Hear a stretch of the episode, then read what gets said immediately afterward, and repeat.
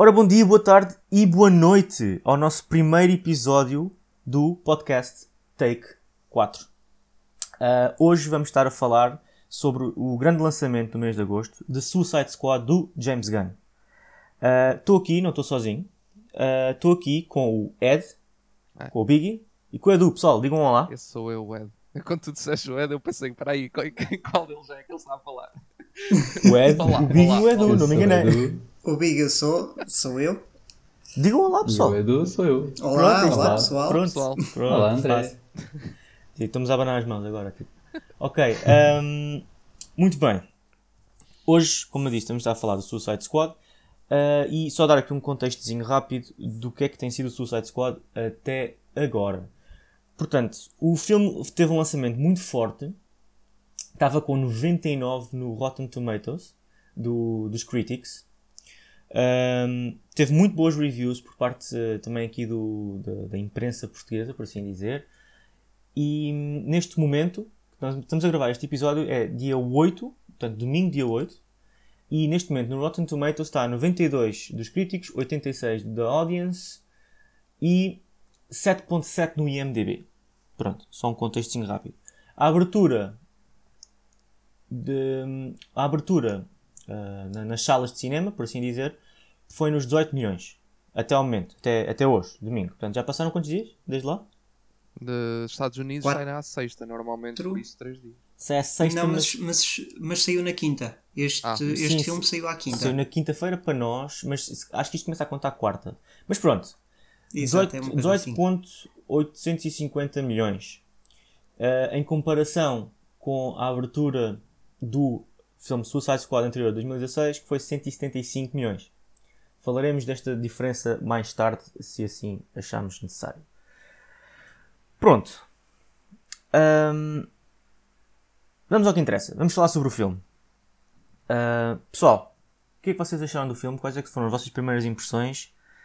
Uh, acham que estes números faz sentido, uh, não só em termos de rating, como em termos de bilheteira? E falem-me do filme. Vamos começar uh, pelo Biggie. Biggie, dá-lhe. Ok, então, eu pessoalmente. Pá, não, sinceramente não sei que é que não sei que é que estava à espera do filme. Estava entusiasmado. Uh, estava entusiasmado para ver o filme. Pá, sinto que o filme deixou um pouco a desejar, na minha opinião.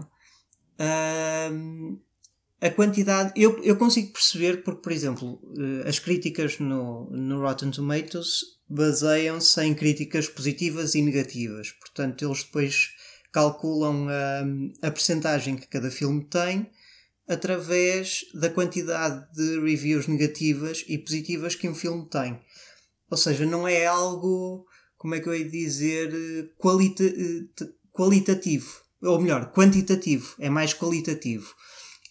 Uh, portanto, eu consigo perceber esta, esta percentagem que, que o filme tem no, no Rotten Tomatoes.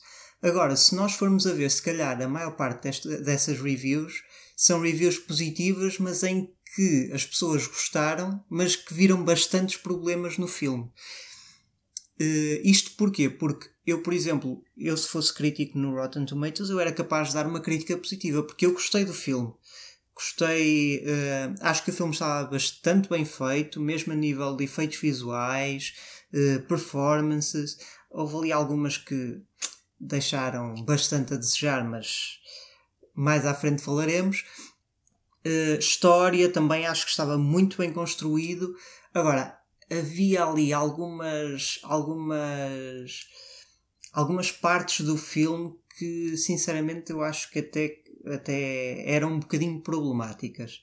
Uh, portanto, eu era capaz de dar uma, uma review positiva. Agora, se me, se me dissessem para dar uma nota de 0 a 10, eu não, eu não daria 92%. 92% yeah. Não daria 9,2%. Yeah, daria, 92%. Opa, era, capaz, era capaz de dar aí um 7 ou um 8, o que já é positivo mas uh, nada que se aproximasse, exatamente, nada que se aproximasse aos 92. Este 92% não, não indica que a nota média seja 9.2. Exatamente, exatamente. Esse é o, esse é o grande problema com as, com as, com as notas do, do Rotten Tomatoes. Quanto à bilheteira,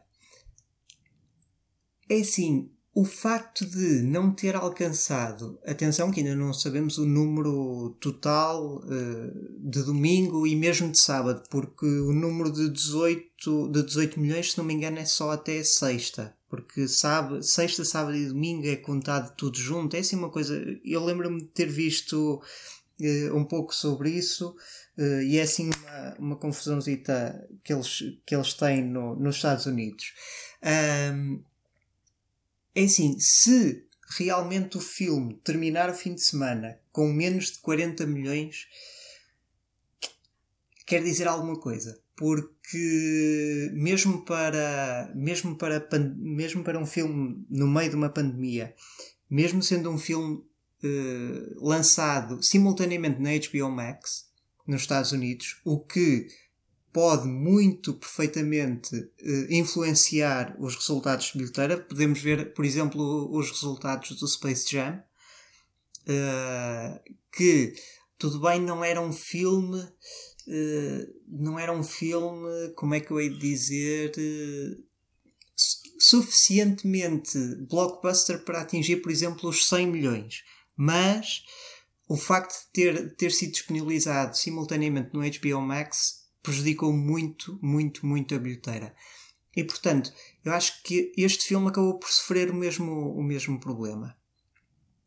Pronto. Portanto, eu acho que se não atingir os 40 milhões no domingo, até domingo, até, portanto, até, até, até hoje, uh, é um filme que não foi nada, nada, nada bem sucedido.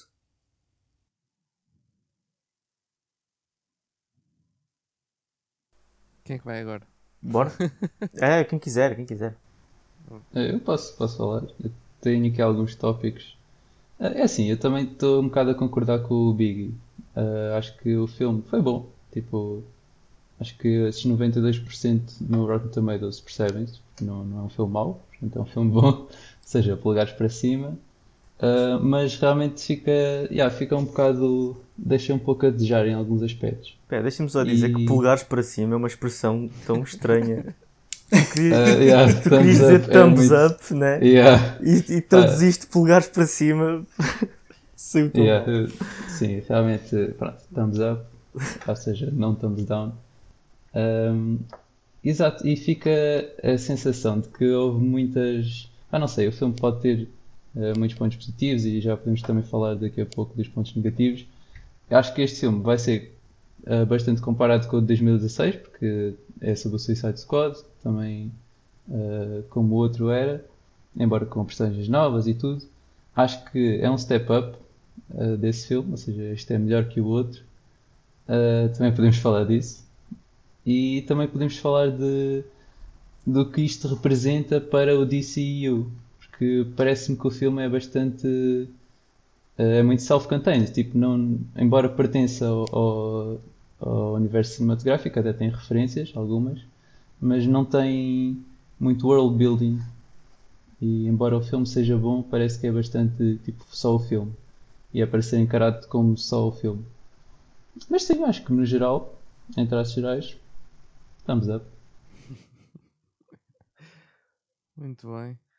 Um, ok, olhem, uh, eu da minha parte eu, eu gostei do que vi. Uh, não, me, não me surpreendeu de todo o tipo de filme que foi, principalmente pelo realizador. Acho que, acho que o James Gunn faz um, um trabalho muito bom de fanservice e aqui viu-se novamente isso uh, pegou naquelas coisinhas todas que quem conhece melhor a Suicide Squad sabe o que é que é e, e meteu ali tudo. Obviamente não é um filme perfeito, uh, tem, tem as suas questões, lá está, talvez também quando os filmes puxam muito por esse lado de fanservice, depois também se perdem um bocadinho uh, na construção da história e fica ali assim um bocadinho meio perdido em alguns pontos, mas pronto. Uh, não é um filme mau de todo, como vocês já disseram, e muito bem. Um, e pá, e os números são os números, não é? Não, não há muito a dizer. Acho que as opiniões é aquela coisa.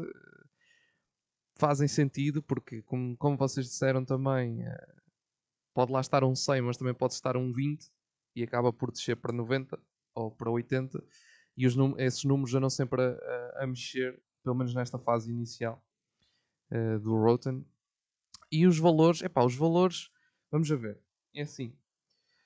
Isto agora é, é toda uma situação um bocado complexa, porque hum, os valores que este, que este filme pode vir a ter, uh, como, como o Biggie disse, chegar aos 40 milhões não é nada, porque se olharmos, por exemplo, para a Black Widow, é? os números que eles conseguiram, uh, em comparação, que é basicamente a, a, concorrente mais direta deste tipo de filmes, uh, da Warner hum, e da DC, se olharmos para esse lado, conseguimos perceber que, por exemplo, chegar aos 40 não é um bom número. No entanto, e relembrando, no último filme que saiu mesmo antes da pandemia, que foi o, o Birds of Prey, atingiu os 30 e qualquer coisa, milhões, se não estou em erro, no, na, na abertura. Epá, por isso, chegar aos 40 ou aos 50, por um lado, é um ponto positivo, porque conseguem superar o filme anterior. Um, só que pronto, obviamente que é um número muito baixo para, para o tipo de orçamentos que aqui estamos, estamos a falar deste tipo de filmes e são pronto, existem valores gigantescos aqui envolvidos e uh, abrir com 40 milhões hoje em dia não é rigorosamente nada para um filme, para um filme como este. Uh, mas pronto, yeah, vamos ver. Uma coisa que, e deixei esta nota, que é uma coisa que, eu, que me surpreendeu muito, e isso aí acho que, acho que faz todo sentido, uh, é que o James Gunn não, não usou e abusou da Harley Quinn. Uh, epá, está lá, é uma personagem, mas é uma personagem como as outras. Tipo, não é mais do que as outras e não Pronto, uh, e acho que nesse aspecto foi, foi bastante positivo. E outro ponto é, é a questão de finalmente, finalmente, isto tem que ser, epá, por muitos problemas que o filme tenha, mas finalmente a Warner deixou, epá, deu liberdade criativa. E isso nota-se perfeitamente no filme, que o filme está tipo, bota para a frente, que isto eu posso fazer o que eu quiser e bem me apetece e ninguém diz nada. Uh, pronto. Sim, sim. E nesse aspecto, é pá. Tu estás a dizer isso, eu já estou a sentir o Snyder Cult a dizer é verdade, é verdade. Onde é que está o Zack Snyder? Ajudem-me. Exatamente. Não, mas, eh, opá, isso é, é positivo porque uma das coisas que tem mais estragado os filmes da DC na Warner é completo, é, é o estúdio a, a meter a mão. Uh, porque até hoje têm sido as coisas que têm sido mais, mais criticadas e, e é verdade, tipo, se olharmos para, para, o primeiro Suicide Squad que foi, foi muito quebrado à custa da questão do, da violência que foi retirada do, do PG, porque tinha que ser PG-13 e não sei o quê, blá blá blá. Uh, olhamos, sei lá, para o Batman vs Superman que também, também sofreu nessas, nessas questões e depois era um filme levava críticas más e eles cortavam mais que era para tentar que o próximo filme levasse críticas boas. Uh, o DCU, desde que, desde que começou com o Man of Steel, foi, foi uma roda de situações esquisitas por parte da Warner, porque a Warner metia sempre as mãos para tentar melhorar, só que nunca melhorou. A questão é essa, porque se eles metessem as mãos e melhorassem, é pá, e tudo bem, vamos para a frente. Agora, meter as mãos e estragar sempre, e parece que no seguinte voltavam a fazer o mesmo e estragavam mais, e no seguinte igual, e no seguinte igual, epá, assim é complicado. Mas agora finalmente já se notou algo, algo assim em alguns filmes anteriores. Acho que, por exemplo, o Shazam e o Aquaman foram filmes que não tiveram assim tanta. Uh, não ficaram tão presos pelo estúdio, mas também acho que esses dois, acho que havia mais aquela coisa. Uh, não são nomes tão grandes, então vamos dar um bocadinho mais liberdade porque, pronto, mesmo que corra um bocado mal, não há, não há tanto problema. Um, mas quando pegam em nomes como Batman ou Superman, que são nomes grandes, um, já a coisa ficava mais esquisita. E agora, com, com uma Harley Quinn, que é, o, que, é um, que é um pote de dinheiro da Warner, não é? Um, eles deixar, darem essa liberdade ao James Gunn foi, pronto, foi bom.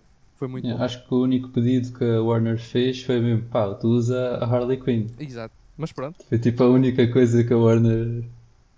Mas o uso mesmo. que eles fizeram não foi mau, isso foi bom. Tipo, Sim, eu concordo. Foi. Yeah. É, foi, olha, foi, o uso que eles fizeram aqui foi o que eles deviam ter feito no Birds of Prey e que não fizeram. Ah, isso concordo. E ela Verdade. encaixa bastante no, no estilo do, do James Gunn, que é tipo uma personagem meio cartoony uhum. uh, e também muita comédia. Exatamente. Sim, senhor.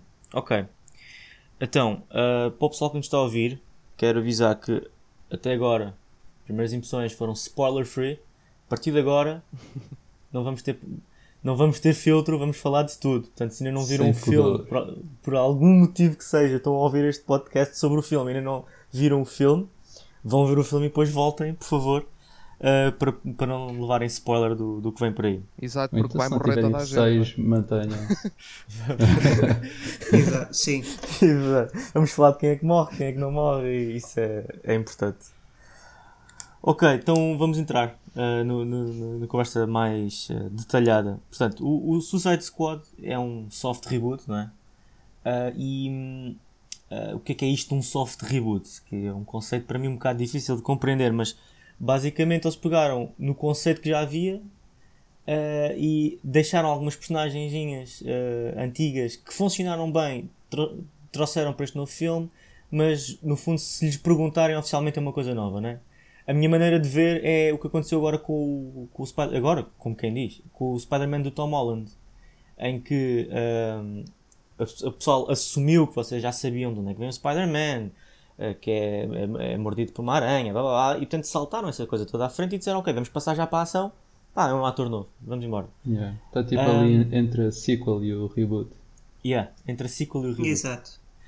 Portanto, uh, o que eu vos tenho a perguntar é, para, começar a conversa, o que é que correu bem neste soft reboot, o que é que correu mal, o que é que gostaram de ver, o que é que não gostaram de ver em, especificamente. Eu, se quiserem, posso, posso começar já a dar um, uma dicasinha. Eu gostei muito um, da maneira como eles trataram as personagens antigas. Nós temos. Uh, as personagens antigas eram essencialmente quatro, né? Uh, Amanda Waller, com a Viola Davis tínhamos um, o, o Colonel Rick Flag, yeah. tínhamos a Harley Quinn, Margot Robbie, e o Captain Boomerang com o Jay Rick. Courtney. Pronto. Um, eu gostei particularmente do que eles fizeram com o Captain Boomerang ah. no início do filme e com o Colonel Flag no final. Porque são personagens. É, é isso que, que já estamos a discordar um bocadinho. Não, mas eu gostei, porque, somente com, com o Captain Boomerang, eu gostei porque um, tu vês o gajo e dizes, epá, sim, uh, é uma personagem que eu já conheço. Pá, se calhar vão pegar no que as pessoas já conhecem e vão, vão construir um bocadinho da história. Eu já sabia que o gajo ia morrer, mas o gajo morre literalmente ali no início. E eu, eu, gostei, eu, gostei, eu gostei dessa ousadia. Gostei dessa ousadia em que o gajo quase não fala, o gajo aparece, faz a sua cena, depois morre com um sorriso. Pá, eu, eu gostei. Tipo, uh, deu aquele a entender de pessoal, isto não é o que vocês estão à espera, mata já aqui. Yeah, se bem uh, que o gajo até não apareceu muito no marketing uh, tipo para o filme pois, e tudo. Mas aí está, por isso é que eu, eu, eu, tentei ver muito do marketing, porque eu sabia que se ouvisse muito os trailers e não sei o quê, e começasse, começasse a analisar em particular os trailers, já sabia que ia fazer uma previsão, uma previsão correta de quem é que ia morrer e quem é que não ia morrer. Um, por isso é que eu evitei. Mas, por exemplo, depois também gostei do Colonel Flag, Flag Rick Flag. Um, ele conseguiu, de uma maneira, um, uh, transportar o filme para o terceiro ato, deu o ar da sua graça, mas depois morre. E dando lugar, se calhar, a meu ver, dando lugar a, a algo diferente, dando lugar ao, ao Bloodsport, do Idris Elba, Elba um, eh, para continuar o franchise, se assim houver vontade e, e, desejo, como vai haver, por exemplo, agora com o Peacemaker, uh, vão fazer uma série. Pois. O que é que vocês têm a dizer sobre isto? Bem, eu posso começar já pela, pela parte da série. Sinceramente, acho que uh, a série, se fosse com outro personagem que não o Peacemaker, eu era capaz de ver. Não gostaste do Peacemaker? Não, foi. Opa, para mim foi o pior personagem do filme. Uau! Mas de longe. Uma hot take. Mas de longe. De longe. Opa, não não, opa, não consegui, não consegui achar piada, não consegui achar uh, que fosse uma, um personagem que, hum, como é que eu ia dizer, que tivesse o meu apoio, ou seja, não, não seria uma, não é uma personagem que eu gostasse de acompanhar o percurso dele uh, por outras séries, por outros filmes, era do género. Se tivesse morrido ali, eu ficava feliz, ponto. Ou seja, estava tudo bem até a post-credit scene. Exatamente, eu estava bem e eu, ah, pronto, ok, ele morreu. Mas, não, tu, mas, nós já sabíamos quando estávamos a ver o filme que ele sim, não ia sim, morrer, sim, né? Sabíamos, sabíamos que tinha, havia uma série. Claro que a série podia-se passar. Não, exato, antes, podia ser prequel, exato. Mas, mas eu estava naquela, o quê? Este gajo morre? Ah, não pode ser. Da mesma maneira que o Weasel. O, tipo, o Weasel uh, morre, yeah, não yeah. pode morrer. Porque o James Gunn estava a dizer que estava de fazer um crossover do Weasel e o Nanaue com, com não sei quem dos, dos é Guardians. O Groot. E pensei, o, após o Groot e o Rocket, pois, é. uh, queriam, queriam fazer, queriam fazer este, este, este crossover, mas para isso acontecer o Weasel tem que estar vivo, né? E, e ele tem que dar trabalho ao, quando... ao, irmão, ao Sean Gunn. Yeah, dá trabalho ao Sean Gunn. yeah. gajo é esperto, gajo é esperto. Claro. Um, e, e também achei, engraçado, tipo, quando o gajo morre, né? Fishy, muito fishy isto, está aqui alguma coisa. E, e aliás, se vocês repararem, um, uh, eh, depois eu estive a ver análises do filme, o Weasel tecnicamente o, o sistema de vida dele, uh, que portanto, eles têm tipo life signs né, no, no, pescoço a dizer quem é que morre, quem é que não morre. Uh, nos ecrãs que aparece no filme não aparece como morto, ele só é declarado como hum. morto quando o Savant diz uh, The Weasel is dead. Yeah, yeah. Uh, porque até lá o gajo estava, tipo, quando o gajo estava literalmente, supostamente afogado, morto na água, uh, o ecrã parecia tipo normal, mas quando o Savant diz Weasel is dead, então é que eles metem a vermelho. Ou seja, achei um pormenor curioso, por assim dizer. Mas eu gostei do Peacemaker. Eu também. Acho que tipo, ele tinha a sua. Talvez um. Então, ele era o personagem mais anti-herói. No sentido em que ele tinha as ordens da Waller né, para destruir o, o hard drive. E ele tinha isso bastante convicto. De maneira que ele tipo, não pertencia nem bem ao Suicide Squad, ou seja, ele estava com uma missão tipo Double Agent, né? Uh, epá, e pronto, e foi. Acho que o John Cena ele mostra assim em alguns filmes uh, tipo a sua vertente da comédia, que não é algo tipo, pronto, pensas no gajo como um, uma estrela de ação, se calhar um bocado como o The Rock, mas ele até é bastante, tipo, ele em filmes de comédia safa-se muito bem. E eu, eu gostei da personagem, acho que foi, foi bem desenvolvida, também o fato dele estava muito idiota e isso era muito yeah. engraçado. com a sanita na cabeça. com yeah. a tapa da sanita, yeah. yeah. eu, eu, eu, também eu concordo bastante contigo. Eu, o John Cena tem aquela cena de. Uh, eu tenho visto alguns filmes dele, não, não tenho acompanhado propriamente a carreira dele em todos os filmes que ele faz, mas no outro dia vi um filme de, dele em que ele estava. É aquele do, dos gajos do secundário que querem perder a virgindade. Ah, é o Cockblockers, uh, achou? Isso, co Cockblockers. Yeah, eu vi esse também. Assim. Epá, e o John Cena, a, a piada do John Cena uh, é essencialmente é, é um gajo gigante, machão, musculado, a mostrar-se frágil e, yeah, sensível. Um, e sensível. A piada dele base, passa um bocado por isso, mas neste, neste filme em si não, acho que houve mais especiaria ali na, na, na comédia. Não sei se, uhum. pronto, se é da realização, se foi do coaching do, do realizador ou uma coisa assim, mas eu gostei da maneira como ele interpretou a personagem. Porque aí está, teve aqueles momentos badass e agora nos porrada, mas fazia uma transição orgânica para o diálogo e para o e para a comédia em si. Yeah, acho que ele também tem um momento muito bom com o Bloodsport, em que eles, são, pronto, eles têm a rivalidade deles no filme, e acho que é uma das, das dos pontos fortes do filme é a relação assim, entre os personagens. Tens o Bloodsport e o Peacemaker, Sim. tens o Bloodsport e a Redcatcher, too, a Daniel Melchior. Daniel Melchior. fez um uh! grande trabalho. Uh, yeah. E então, pronto, acho que, por exemplo, o Bloodsport, uh, entre esse relacionamento entre ele e o Bloodsport, que tu já vês ali um rift no início, e depois esse rift vai play out no fim, uh, em que eles têm a luta entre eles, e, e o Peacemaker dies, but not. e então, yeah. Deixa-me só dizer que o Sebastian, ah, o Sebastian não era CGI. Era mesmo um ratinho que ela Não, não, não. Sim, sim, não. Exatamente. Uh, uma, nota, uma nota super interessante de, da personagem dela. Uh, Quer dizer, acredito que a parte em que o Sebastian está a dizer adeus, Sim. há de haver ali algum CGI. Sim, Eles sim, ensinaram sim, mesmo não é sim. um a é dizer adeus. incrível. Por um rato a dizer adeus. Yeah. Sim, não, mas uh, olha, eu, em relação. Epá, pontos que gostei, pontos que não gostei. Eu acho. uh, Só dar aqui uma nota em relação ao Peacemaker. Eu não desgostei do personagem, mas também não achei assim tão. Coisa, tão interessante. Não sei, uh, o John Cena, eu acho que ele tentou fazer o mesmo que fez com o Batista no, nos Guardians of the Galaxy. Usar o, o Hum, Cena bem como, visto, como é. usou o Batista. Ou seja, é aquele personagem que é alguma coisa, mas ao mesmo tempo tem aquele lado assim um bocado estranho. Um, epá, yeah, funciona. O Cena tem esta cena, como vocês já disseram, eu não vou estar a repetir. Tem essa cena de, de fazer aquele lado eh, mais, mais estranho, sendo aquela pessoa tipo, gigante.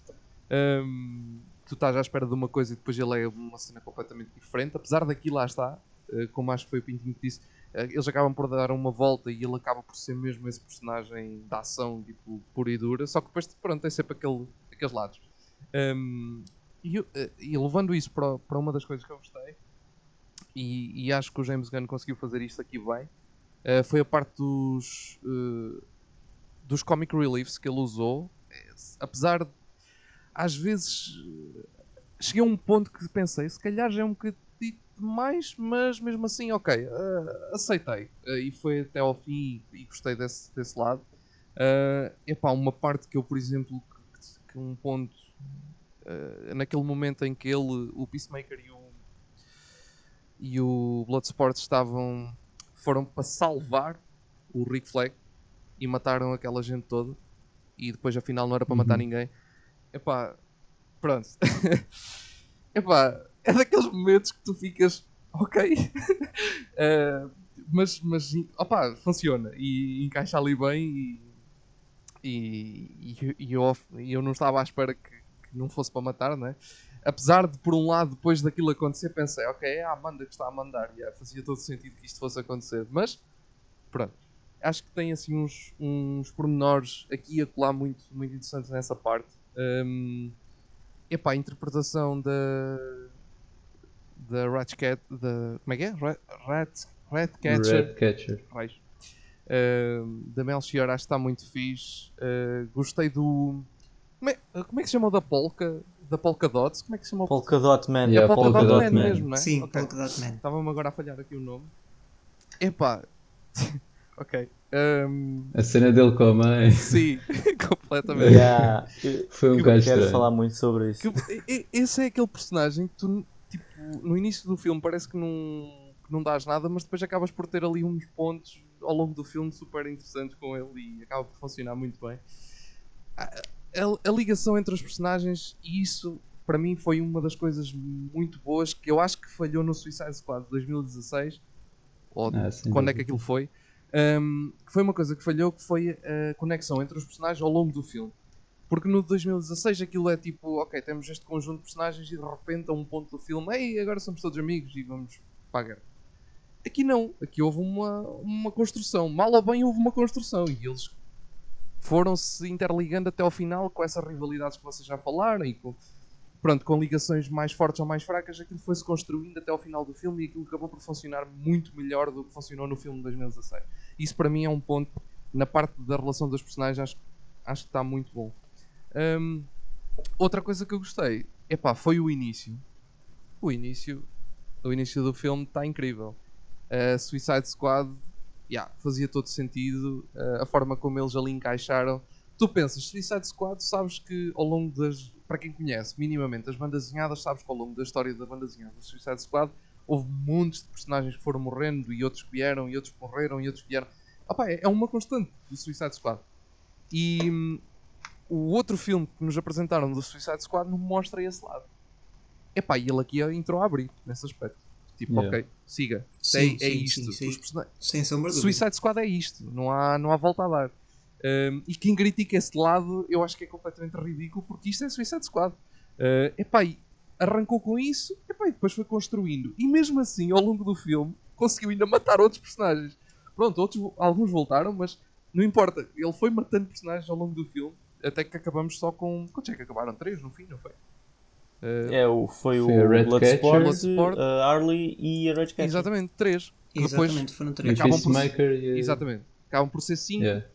uh, ao fim das contas, mas pronto, até aquele ato, até acabar mesmo, até aquele ponto final do filme, foram três e depois então descobrimos que mais dois estão vivos. Um, epá, uh, e ele consegue levar isso até ao final do filme sempre com. Pronto. Uh, bem feito. Epá, coisas que eu não. Não gostei tanto. Para mim, um dos, um dos maiores. Um dos maiores problemas que eu acho que este filme tem, eu, para dizer a verdade, nem, nem eu sei muito bem explicar.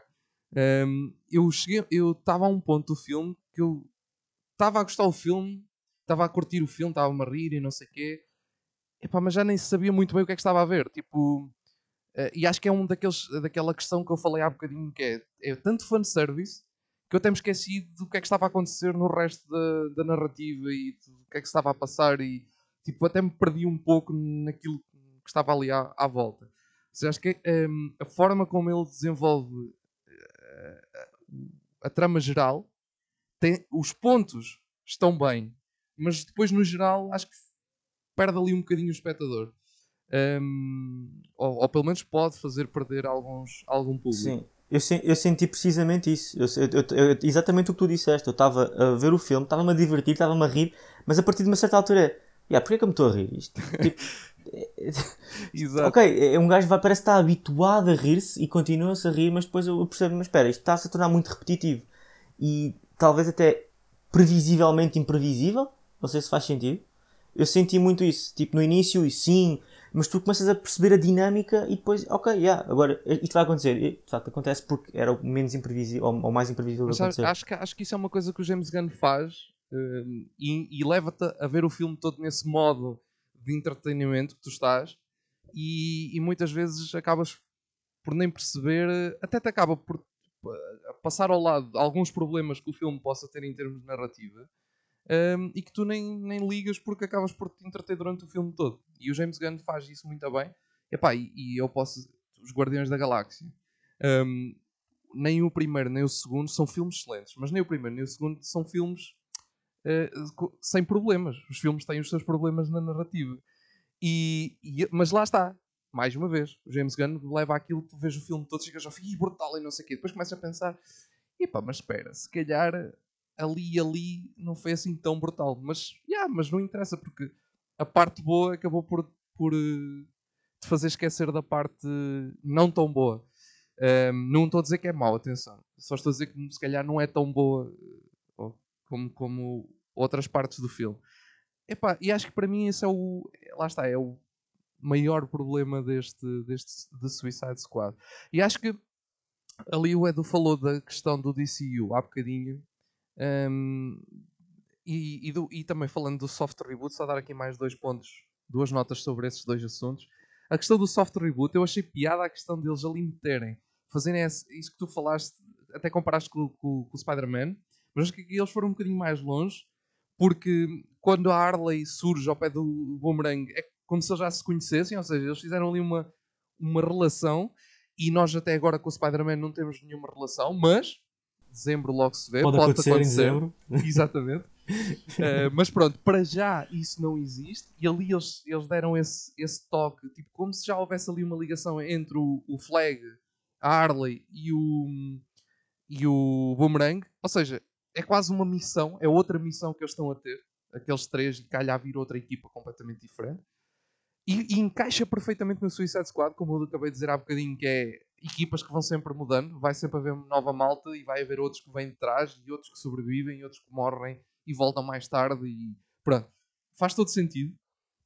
Um, e, e, sobre a questão do, do DCU, epá, eu acho que isso é um bocadinho a questão da Warner que eles já há algum tempo que, que meteram isso em cima da mesa, que é continuar com este universo, mas sem que ele estivesse totalmente ligado, uh, ou seja, cada filme funcionar como cada qual e não haver ali propriamente, não ter que haver, por exemplo, ok, vamos agora fazer um Aquaman e eles têm que estar obrigatoriamente com ligação forte ao, ao Super-Homem. Eu acho que a ideia deles é levar os filmes separados, mas ao mesmo tempo sempre dando aquele toque. Olha, uh, isto não está, está tudo no mesmo mundo, simplesmente São coisas diferentes. Um, e eu acho que é um bocadinho, eles estão um bocadinho por esse lado, mesmo com a questão do, do filme do Zack Snyder agora, desde que veio e acabou. Pá, por muitos problemas que o filme tenha, uh, o filme foi um sucesso. E, e isso fez com que a Warner voltasse a acreditar um bocadinho mais, então não abandonaram completamente a cena do universo, mas ao mesmo tempo também não querem arriscar juntar tudo e a coisa voltar a correr mal. Pronto, eu acho que é um bocado por aí que, que cai essa, essa coisa do filme ser ele próprio, mas ao mesmo tempo dar aqueles toquezinhos. Olha, estamos todos dentro do mesmo, dentro do mesmo mundo. Mas pronto, uh, epá, é isto. Eu não sei até que ponto é que eu, eu, acho eu vejo vantagens e desvantagens dessa tal nova estratégia da, da Warner para o, uni, o universo. O, o, a DC, mais do que a Marvel, a DC tem muito a coisa do multiverso, né?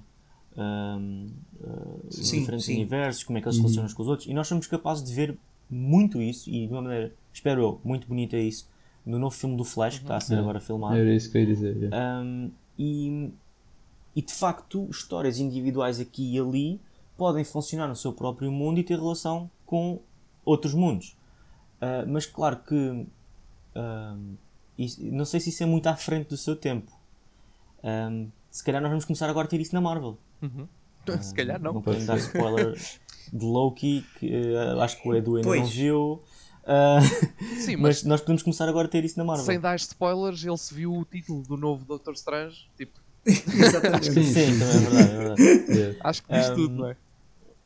Pronto, e, e, e, nós agora podemos começar a ter isso na Marvel, mas aí está, anteriormente houve toda uma construção que, elevou o nível, o market cap, por assim dizer, do, do que é que é o entretenimento no, no mundo cinemático e agora eles vão tentar algo diferente. A DC começar já com isso sem ter algo construído por trás pode ser uma jogada um bocado difícil de engolir do, dos fãs. Do, e somente fãs uh, passivos, pessoas que vão ao cinema por, porque se interessam tipo, em passar um bom tempinho ali, duas horas. Não são gajos como nós que ficam horas a falar sobre os filmes e vão ver todas as análises e vão ver como é que aquilo tem relação.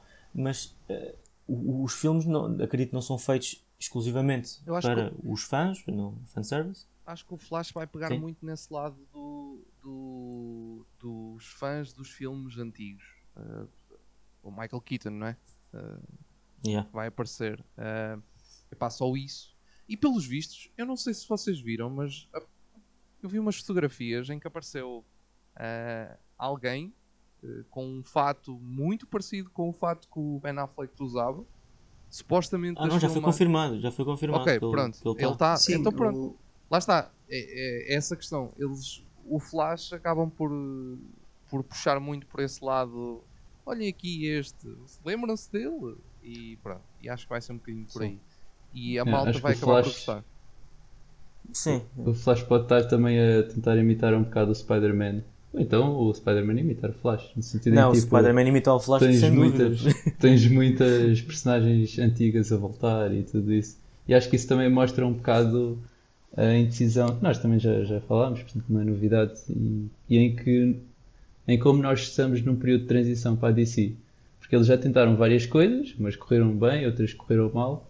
Uh, acho que a ideia do universo do Zack Snyder, embora possa não estar completamente abandonada com, com este novo filme do, do, do Justice League, uh, pronto, não sabemos ainda como é que vai ser no futuro. E tivemos também o filme do Joker com o Joaquin Phoenix, que embora não, não participe no universo DC, pode também ser uma mostra de que os filmes uh, por si só, ou seja, não, não participantes do universo, pode ser uma, uma hipótese viável. Ah, e pronto, e, e, acho que este filme mostra também isso. Tipo, não sei, veremos se vai ter sucesso ou não, mas que é uma, uma hipótese deles fazerem só um filme sem pertencer a um universo assim muito, pode ser uma hipótese viável. E também mostra, por exemplo, no, no filme do Batman que vai sair, que nós também não sabemos até até que ponto é que está ligado mesmo com o universo da DC. Uh, eh, pronto, vamos ver como é que eles vão fazer. Ei, agora estava a pensar no quão épico seria o filme do Flash. Ah, não, mas o filme do Batman vai sair primeiro que o filme do Flash, não é? Uh, eu acho que sim, porque o. Uh, sim, sim, já sim, está gravado e tudo. Se não me engano, sim. Era dar, o, se o filme do Flash saísse primeiro, dar uma de Doctor Who em que puseram o, o, o, próximo Doctor que ainda não tinha sido propriamente anunciado, puseram tipo, não, não interessa, agora ah, estou a dar aqui um geek out. Mas isso era giro, porém já o Batman, yeah. o próximo Batman de Robert Pattinson no filme do Flash, a dizer oi, e tipo dar aquele nodezinho, sim, era, era e, pode acontecer, porque tipo, sim, tu agora sim. nem sabes bem o rumo que isto vai ter. Pois, expect the unexpected, sim. Exato. um, mas eu, eu, eu, acho, eu, acho que, eu acho que é, é, esperar para ver. Especialmente agora com o Flash, com, com o novo Batman. Uh, e está, está, alguma coisa mais escalada para os próximos anos Sim, da DC? Tens, para o próximo ano tens quatro filmes. Tens Batman, Quais? tens o League of Super Pets, que apesar de ser animação, está dentro do.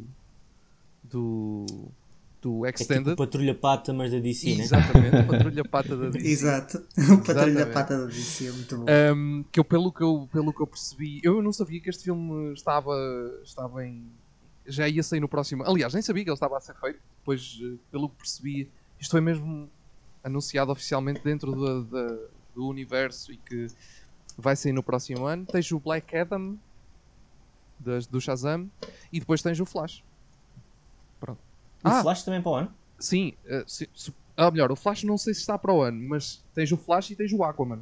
And the Lost Kingdom. Hum. Yeah. E o Shazam uh, 2 e depois também há de aparecer o, o Black Adam. Sim.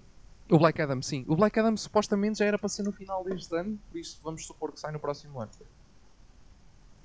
Pessoal, eu tô, eu tô, desculpem lá, lá à parte, eu estou a ver aqui o cast desse DC League of Super Pets Grande cast. Keanu Reeves. Grande cast. Grande cast. Eu fiquei. Dwayne Johnson. Eu fiquei completamente. John Krasinski. Diego Luna, Kevin Hart, o que é que está a passar aqui? Eu fiquei completamente. A Jamela Jamil. É lindo, é lindo. Ai, tão bom. Não, vai ser, vai ser um, tá vai ser um filme, um filme divertido, sem dúvida. Um, mas sim, temos, temos aí alguns filmes. É assim, neste momento, como foram adiados alguns filmes como o Black Adam e o, o The Batman, que eram para ser filmes de 2021, foram adiados para 2022 é possível que, que o Flash ou o Aquaman uh, avancem um bocadinho nas datas um, e já não sejam 2022, mas neste momento as datas está tudo para 2022. Um, Aquaman, a Black Adam, uh, Flash, Batman, o da animação, está tudo para 2022. Agora pode vir a ser adiado por. Logo se vê. Yeah. Exato, sim. sim. A Warner também tem que fazer frente à, Marvel. Vamos ver. Próximo claro. ano a Marvel tem uma carrada de filmes uh, já confirmados. Yeah. É uh, por isso. Filmes por causa, por causa da pandemia. Acho que são quatro filmes, né? Se não quatro são filmes sim, acho da Marvel? Para o, ano, acho que sim. para o ano são quatro filmes Marvel, sim. Então este ano foram quatro, para o ano são quatro também? Exatamente, sim. sim. Sim, temos o. Te, sim, exatamente. Temos o. O Doctor Strange, o Thor, o. Wakanda Forever, o Black Panther e o Marvels. O The Marvels. Exatamente. Da Capitã Marvel e da Miss Marvel. Ah, e, e no, nós falámos disso no último, no, acho eu, que demos um toque sobre esse assunto no, primeiro, no episódio 0 e deixa, já agora aproveito que estamos a falar desta questão da Marvel DC e de filmes e séries e não sei o quê. Miss Marvel será só para 2022, apesar de ainda estar marcado para 2021. Porque entretanto foi confirmado o Hawkeye para novembro, já foi confirmada ah, sim, a data, sim, sim.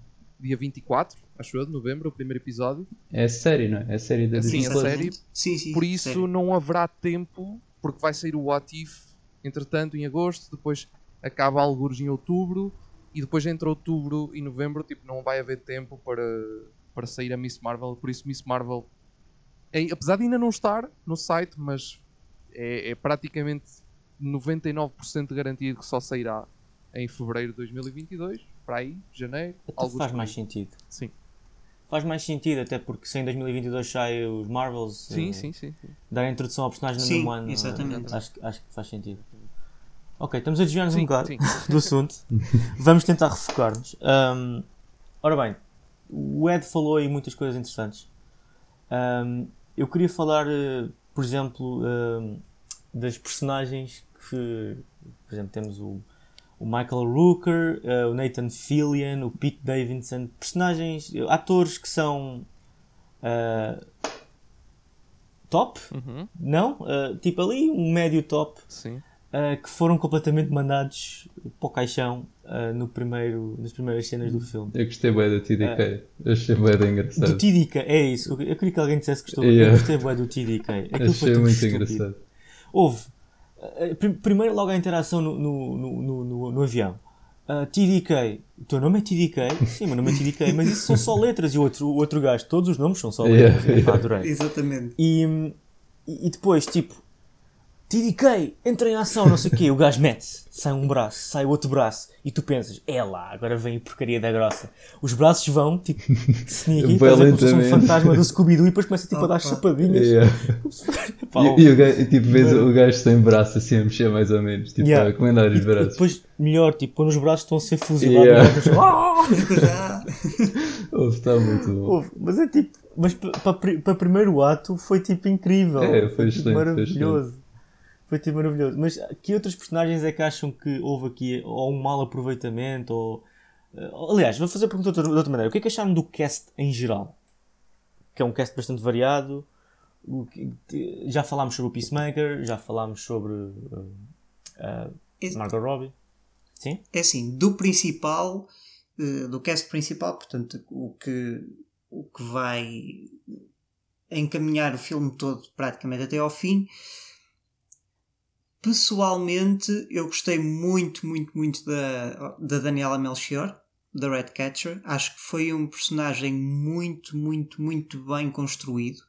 Uh, não só pela performance dela, mas também pelo, pelo enredo, pelo, pelas falas que lhe deram, pelo, pela, pela backstory que também, que também lhe deram. Pá, isto também é um bocadinho, um bocadinho saudosista, porque eu sendo do Porto, gostei de ver ali É pá, não. Uh, gostei de ver ali bom. a cidade do Porto representada.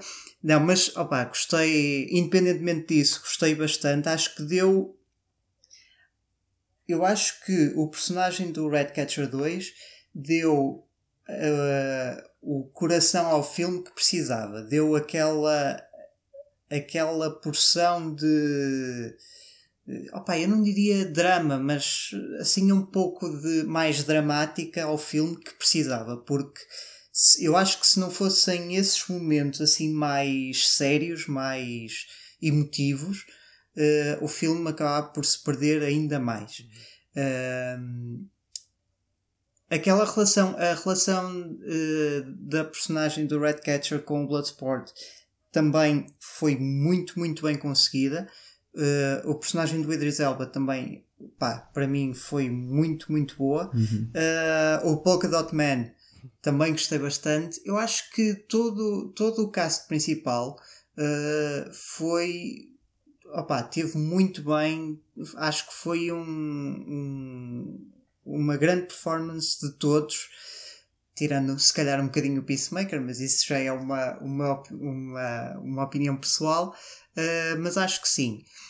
Do restante, do restante cast, Uh, pá, é assim, não tenho muito a dizer. A Amanda Waller estava excelente, mas pronto, é a Viola Yeah, Davis também. O que, o que ela fizer, um dia em que ela fizer um papel em que eu diga, opá, é horrível, não gostei, não sei o que é que se passou, é- é- o mundo está para acabar.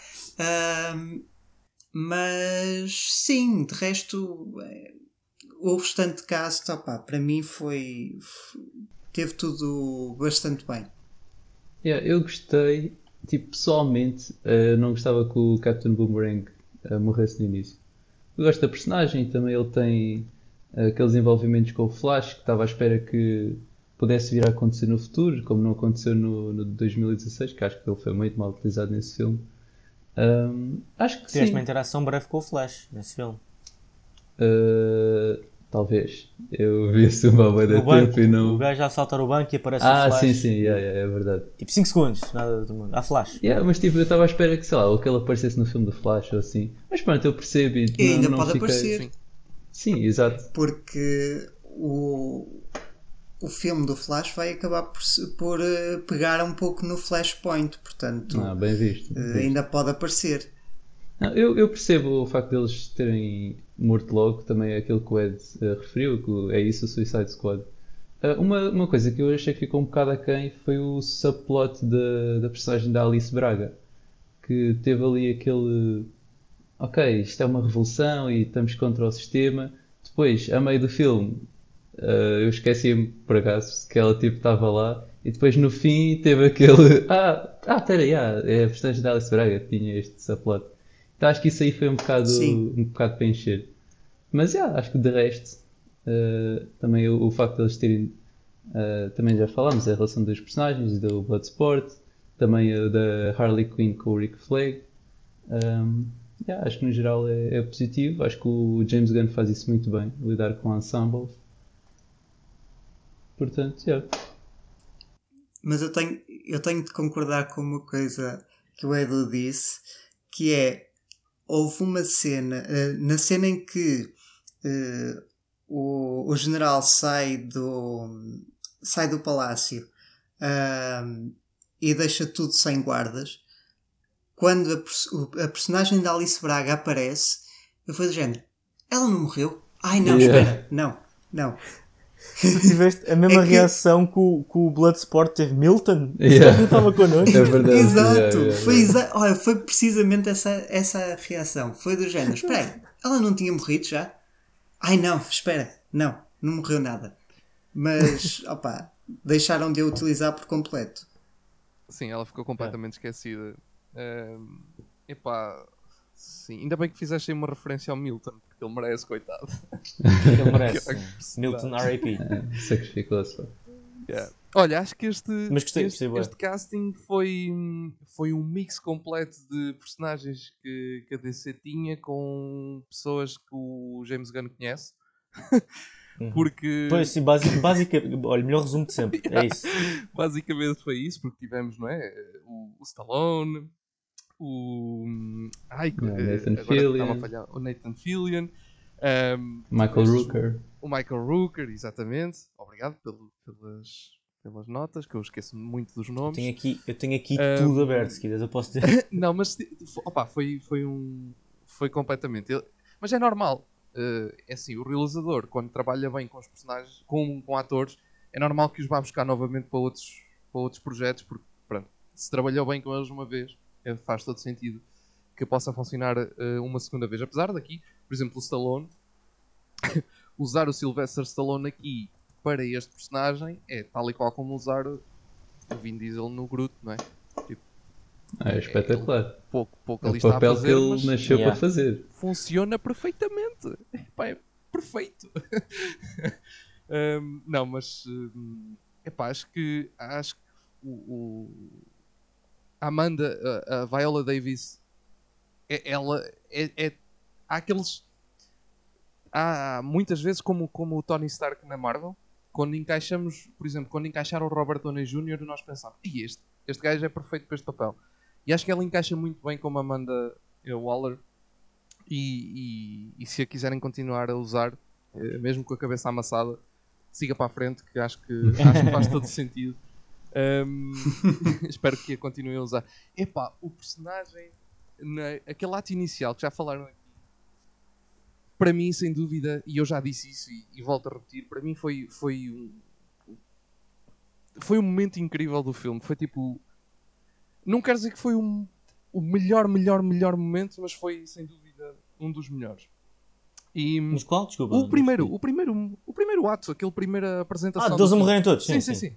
Porque lá está, uh, encaixa perfeitamente naquilo que é o Suicide Squad e surpreendeu-nos pelaquela questão de matar personagens, como por exemplo o Capitão Boomerang, que se calhar se fosse noutra altura da Warner isso não iria acontecer. Não é? E agora yeah. eles permitiram. Uh, eu sinceramente naquele momento até eu juro, eu juro, sinceramente naquele momento eu pensei vamos já ficar sem Harley. Harley vai yeah, Eu por acaso também pensei nisso. Estava bem incrédulo porque ela é, pronto, é aquilo que já disseste, que ela tipo, neste momento é a melhor personagem da Warner. Sim, exatamente. Yeah. Não, mas e, e, o facto dele nos conseguir deixar dessa maneira, nós já pensámos, ok, acredito qualquer um deles possa morrer a, qualquer momento, funcionou perfeitamente. Mas o caso no geral, epá, uh, acho, que, acho que estava muito bem. Vocês já disseram, uh, o James Gunn trabalha muito bem a, a, ligação entre personagens, pelo menos do que eu tenho visto dele, e aqui voltou novamente a fazer isso muito bem. As personagens contrastam muito, muito bem. Uh, temos aqueles personagens que, que, dão aquele lado mais cómico, como é o caso do, do, do, do Shark, um, ehm, ou como é o caso da Weasel no início. Mas depois, por outro lado, temos a, a Redcatcher, que é aquele personagem mais pesado, mais, com uma história mais, mais negra, mais forte.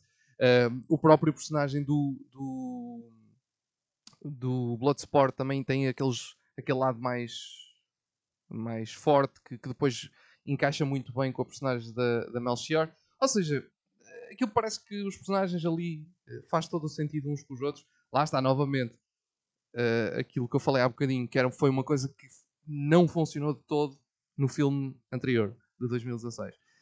Um, por isso, acho que, acho que aqui teve muito bem. Epá, e o personagem do, do Savant, Savant, ou Savant, ou como vocês epá, top. Ele, quando aparece no início, uh, ele é o primeiro a aparecer, não é? Ele é o primeiro personagem a aparecer de todo o filme. A primeira coisa que eu pensei foi, ok, uh, eu ainda não tinha visto muito, uh, eu, eu ainda não referi isso, mas antes de ir para o filme eu não tinha visto muitas informações sobre o filme. Sabia o mínimo.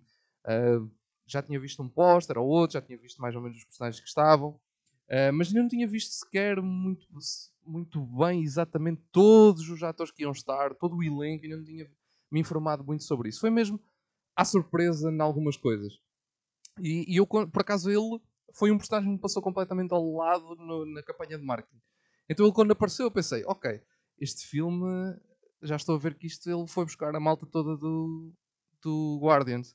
Uh, pronto, e o filme começa com ele, um personagem é sério, arranca Oi, ali, com ganda cabelo. É, com ganda cabelo. Não, o gajo e o outro gajo, o Javelin, que também morreu, nos dois ganda cabelo. Eles vão, e, e, lá está, ele leva aquele personagem ali, é sério, até um certo ponto e depois desmancha completamente o personagem. Mas completamente, tipo, desmancha-o completamente e, e pronto e foi, foi, ficou, ficou muito bem. Lá está, aquele primeiro ato, epá, tão top. Uh, acho que é, é, perfeito para um Suicide Squad. Aquilo se fosse uma curta-metragem só com aquele primeiro, top. um, só, só mesmo para demonstrar o que é que é a Suicide Squad. Uh, uma prova de conceito ou algo assim, acho que, acho que funciona incrivelmente bem. Uh, pronto, e lá está. Personagens muito muito interessantes, muito aproveitadas de forma uh, positiva. Um, epá, gostei de... gostei de praticamente todos. Eu acho que não há assim nenhum que eu possa dizer que. Eh, acho que, olha, concordo com o Edu quando ele diz da. da. da, da Alice Braga, da personagem da Alice Braga. Epá, que, que realmente eu esqueci-me completamente que ela estava no filme. Porque eles simplesmente desistiram yeah, dela. Ignoram. e, e ela volta a aparecer do nada, tipo, quase no fim. Uh, uma pessoa já nem, já nem estava à espera. Um, pronto, mas. Mas, mas, mas, sabes que essa cena da Alice Braga um, acho que é um, é um sintoma de um fil do filme, uma coisa que eu reparei. Uhum. Que é o, o filme falta-lhe antagonista. Ou, ou falta-lhe um vilão em concreto. Tu, em certas partes do filme, tá, o vilão está sempre a aparecer e está sempre a morrer.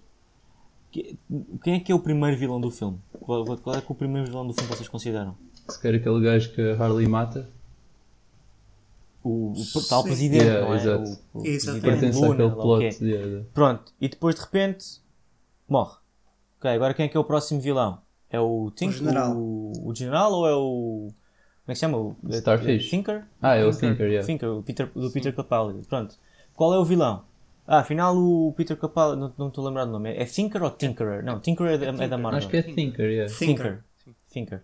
Uh, afinal o Thinker basicamente é a bitch deles, ele vai, vai, não, não vai fazer nada. Ok, então é um general. Mas depois afinal não é um general, é o Starro. Yeah. E no meio daquilo tu te percebes, olha, é, é, toda esta gente é o antagonista e ao mesmo tempo é Amanda Waller, que Sim. mais uma vez está sempre no controle da situação. Olha, e olha, sabes que mais? O Peacemaker também é um antagonista. Eu não sei se isso resultou bem um, no, no, panorama geral da história, porque não nos fez focar no objetivo principal. Ok, pode ser uma, uma decisão criativa, pode ser até algo uh, que uh, até, até possa ser bastante original e bastante interessante para fluir a, a, história, mas eu não, acho que, eu não acho que funcionou a 100%. E depois tu vês personagens a serem mal aproveitadas, como por exemplo a Alice Braga. Agora, também podes questionar. Será que Alice Braga era uma personagem que merecia ser bem aproveitada? Ou que era preciso ser bem aproveitada? Mas realmente nós esquecemos um bocado que ela estava lá. Esquecemos um bocado que ela existia. Da maneira que o Peter Capaldi, pá, yeah, eu sabia que ele ia aparecer no filme, mas não sabia em que contexto. E depois quando apareceu, desapareceu também muito rapidamente e, e senti que o filme em si, eles próprios eram os, os vilões da sua própria história, quase. Uh, que eles estavam sempre a combater os seus demónios, sempre a combater as, suas, as suas dificuldades e, uh, enfim, eu senti que havia uma falta de coerência no, no foco do filme. Eles estavam sempre um bocado aos papéis. E, e, isso, pronto, acho que isso causa aqueles sintomas que nós estamos a falar ainda agora da Alice Braga. Eu acho que a, Não sei se vocês concordam. Amanda Waller um, no Suicide Squad seria realmente, provavelmente, eu, eu julgo que era isso, que era essa a ideia, ser ela aquela personagem que é a vilã, que não é, mas pronto, funciona como um, principal, mas acho que a forma como a levaram ao longo do filme uh, também não, não, não encaixou muito bem. Principalmente quando aparece, na, na parte final, quando aparece o Starro uh, e dão cabo dela, uh, pra, entre aspas, não a matar, mas acertam o passe. Um, nesse momento acabou, lá está, mais uma vez, era o personagem que para mim fazia sentido ao longo de quase todo o filme, apesar de terem aparecido esses vilões, aquela que eu estava sempre a pensar era a Amanda Waller, era sempre ela que me vinha à cabeça: olha, ela já vai fazer porcaria porque eles estão-se a desviar para ali, ou estão a fazer isto, ou, ou fizeram. Por exemplo, ela mandou matar uh, aquela, aquela malta toda para ir salvar o Rick Flag, mas afinal aquilo não era para matar, porque é que ela mandou matar toda a gente? Tipo, era sempre ela que eu, que eu tinha na cabeça, só que depois, quando, dão, quando lhe acertam o taco e, e ela vai ao chão, e depois o Starro é que é o, o vilão. Uh, uh, pronto, diluiu-se essa ideia toda. E lá está. E mais uma vez fiquei. Então, afinal, quem raio é o vilão deste, deste filme? Porque, isso, porque o é Starro, ao fim e ao cabo, é e não é. Porque ele, pronto, é o vilão naquele ato final. Mas ao longo todo do resto do filme, ele. Tipo, não aparece. não aparece. Quer dizer, aparece, mas não, nunca é um vilão. Uh, te... Sim, não, não é ameaça nenhuma. É isso, não é ameaça. A real, a real ameaça ali é sempre a Amanda.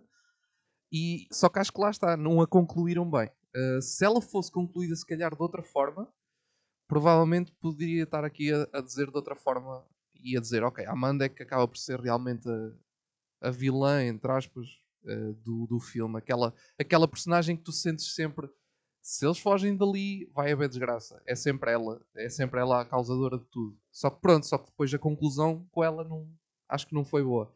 E acabou por estragar aí um bocadinho uh, o final. Sim, eu, não, eu acho que este.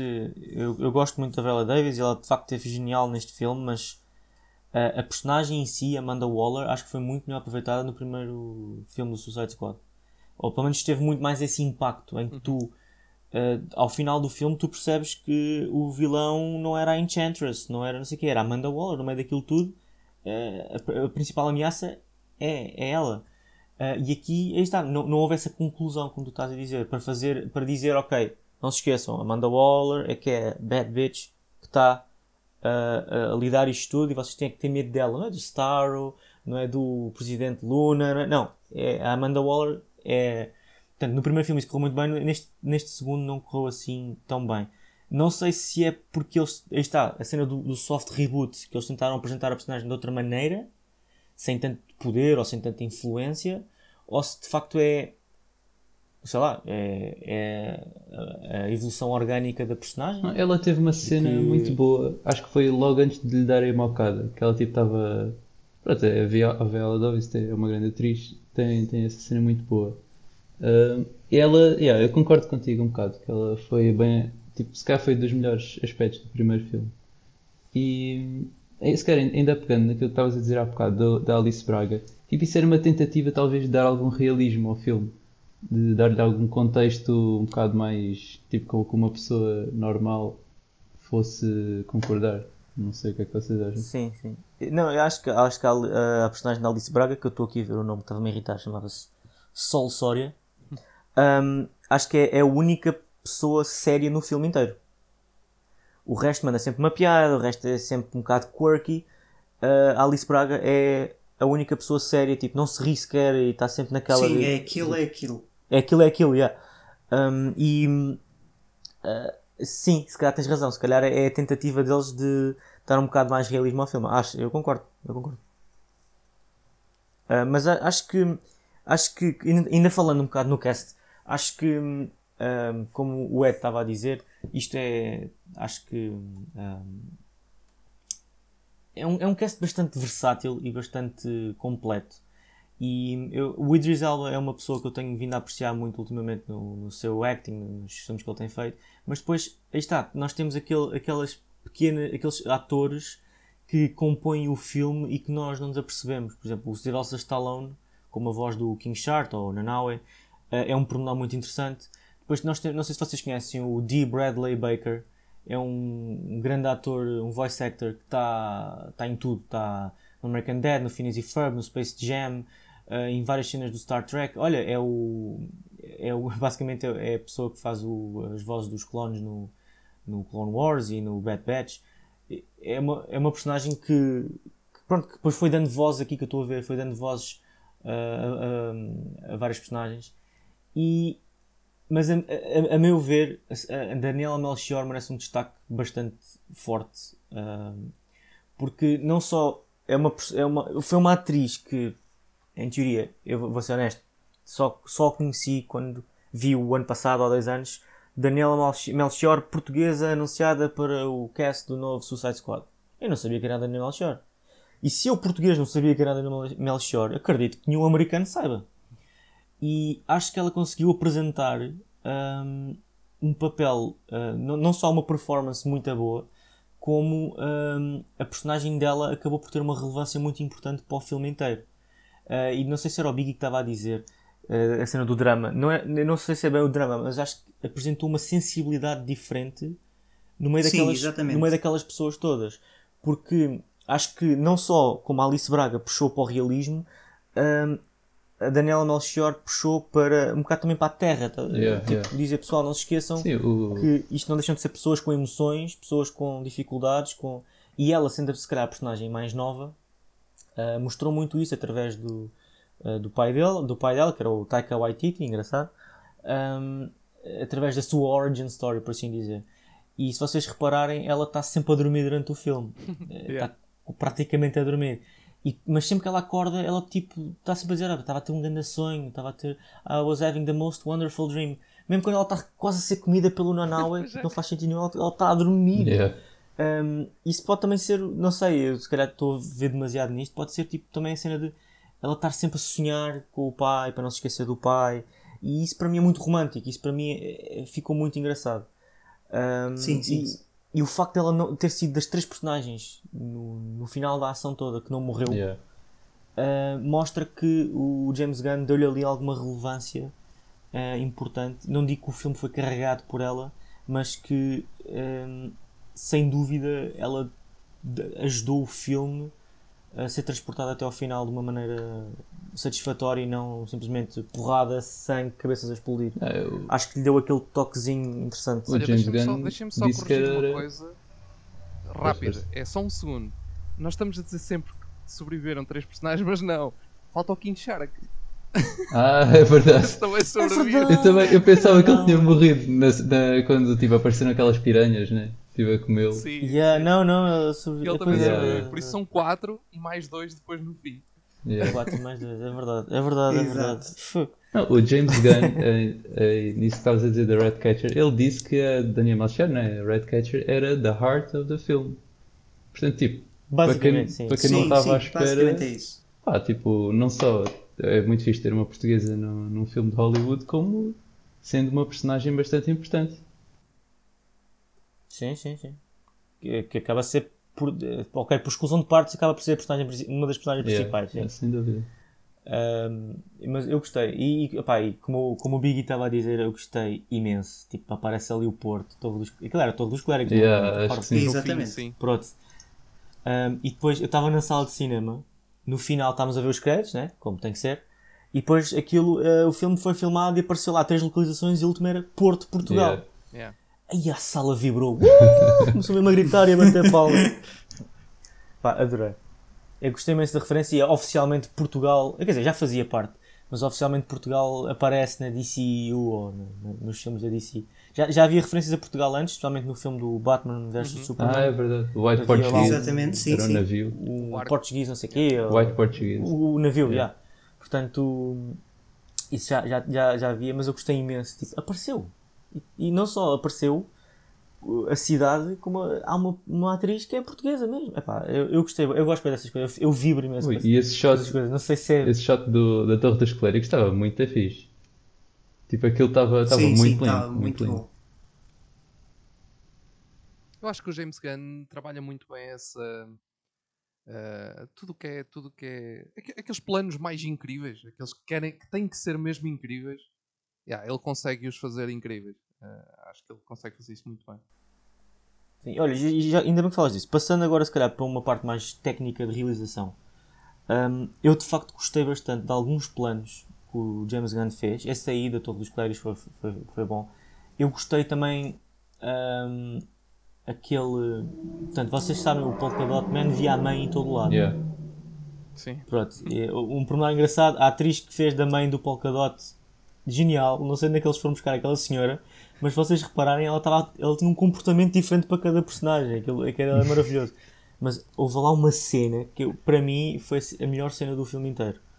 Foi quando o Polkadot estava mesmo a, a dançar na, na, na lagatita não sei quê, Sim. na, naquela discoteca, e Sim, tudo à sim. volta dele é a mãe Yeah. dele. Ai, eu adorei essa Yeah. cena. Sim, sim, sim. Essa Não Foi- só adorei foi um essa bocado cena, disturbing. porque era a mãe dele à volta dele, mas aquela rotação da câmara e o gajo tipo mesmo feeling himself, estás a ver, tipo assim, ah, todo a dançar. Eu adorei aquela cena, tipo, para mim foi pique no filme, adorei. Foi um bocado. Mas não gostei tanto.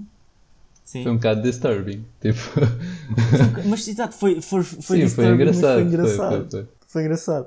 Uh, mas, por exemplo, não gostei tanto das transições do filme. Um, aquela parte do, uh, do- Três dias antes, que os gajos, por exemplo, uh, quando o, o Bloodsport está a limpar a sanita e em espuma Ah, aparece sim, Three sim. Days Earlier, Yeah. uma coisa assim. Eu, eu- é criativo, é engraçado, um, é, uma maneira é uma maneira boa de, de se fazer essas transições. Eu, eu pessoalmente não gosto não só essa coisa da sanita, como depois a coisa da- das, das folhas que se reorganizam para dizer now, ah, e depois o fogo lá atrás fica Operation Arlie. Eu não acho piada essas coisas. Achei Eu, um bocado gostei. Eu por acaso gostei. Gostei, acho que deu um, uma. Opa, deu uma. Uma visão diferente ao filme, uma. Um, um cuidado diferente ao filme. Eu pelo menos gostei. Sim, eu acho que encaixa bem no. Assim, na, porque na realidade o filme tipo, não, não é que não se leve muito a sério, mas é assim bastante leve, embora seja rated R e tenha muita violência e tudo.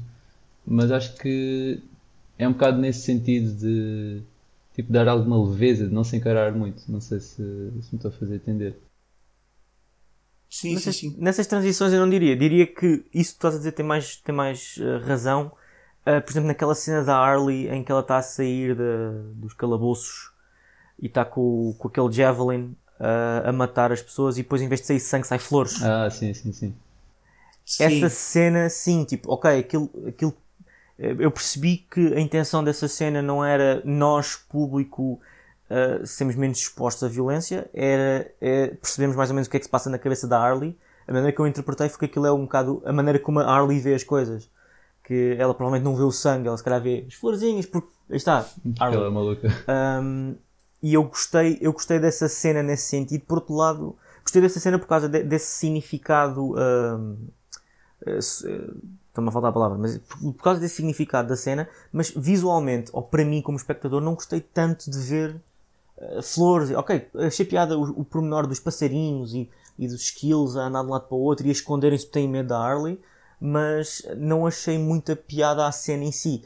Mas aí está, isso, acho que isso faz parte daquilo que eu estava a dizer, das transições um, que para mim não encaixaram uh, bem. Acho que não foi perfeito, ou não foi sequer bom.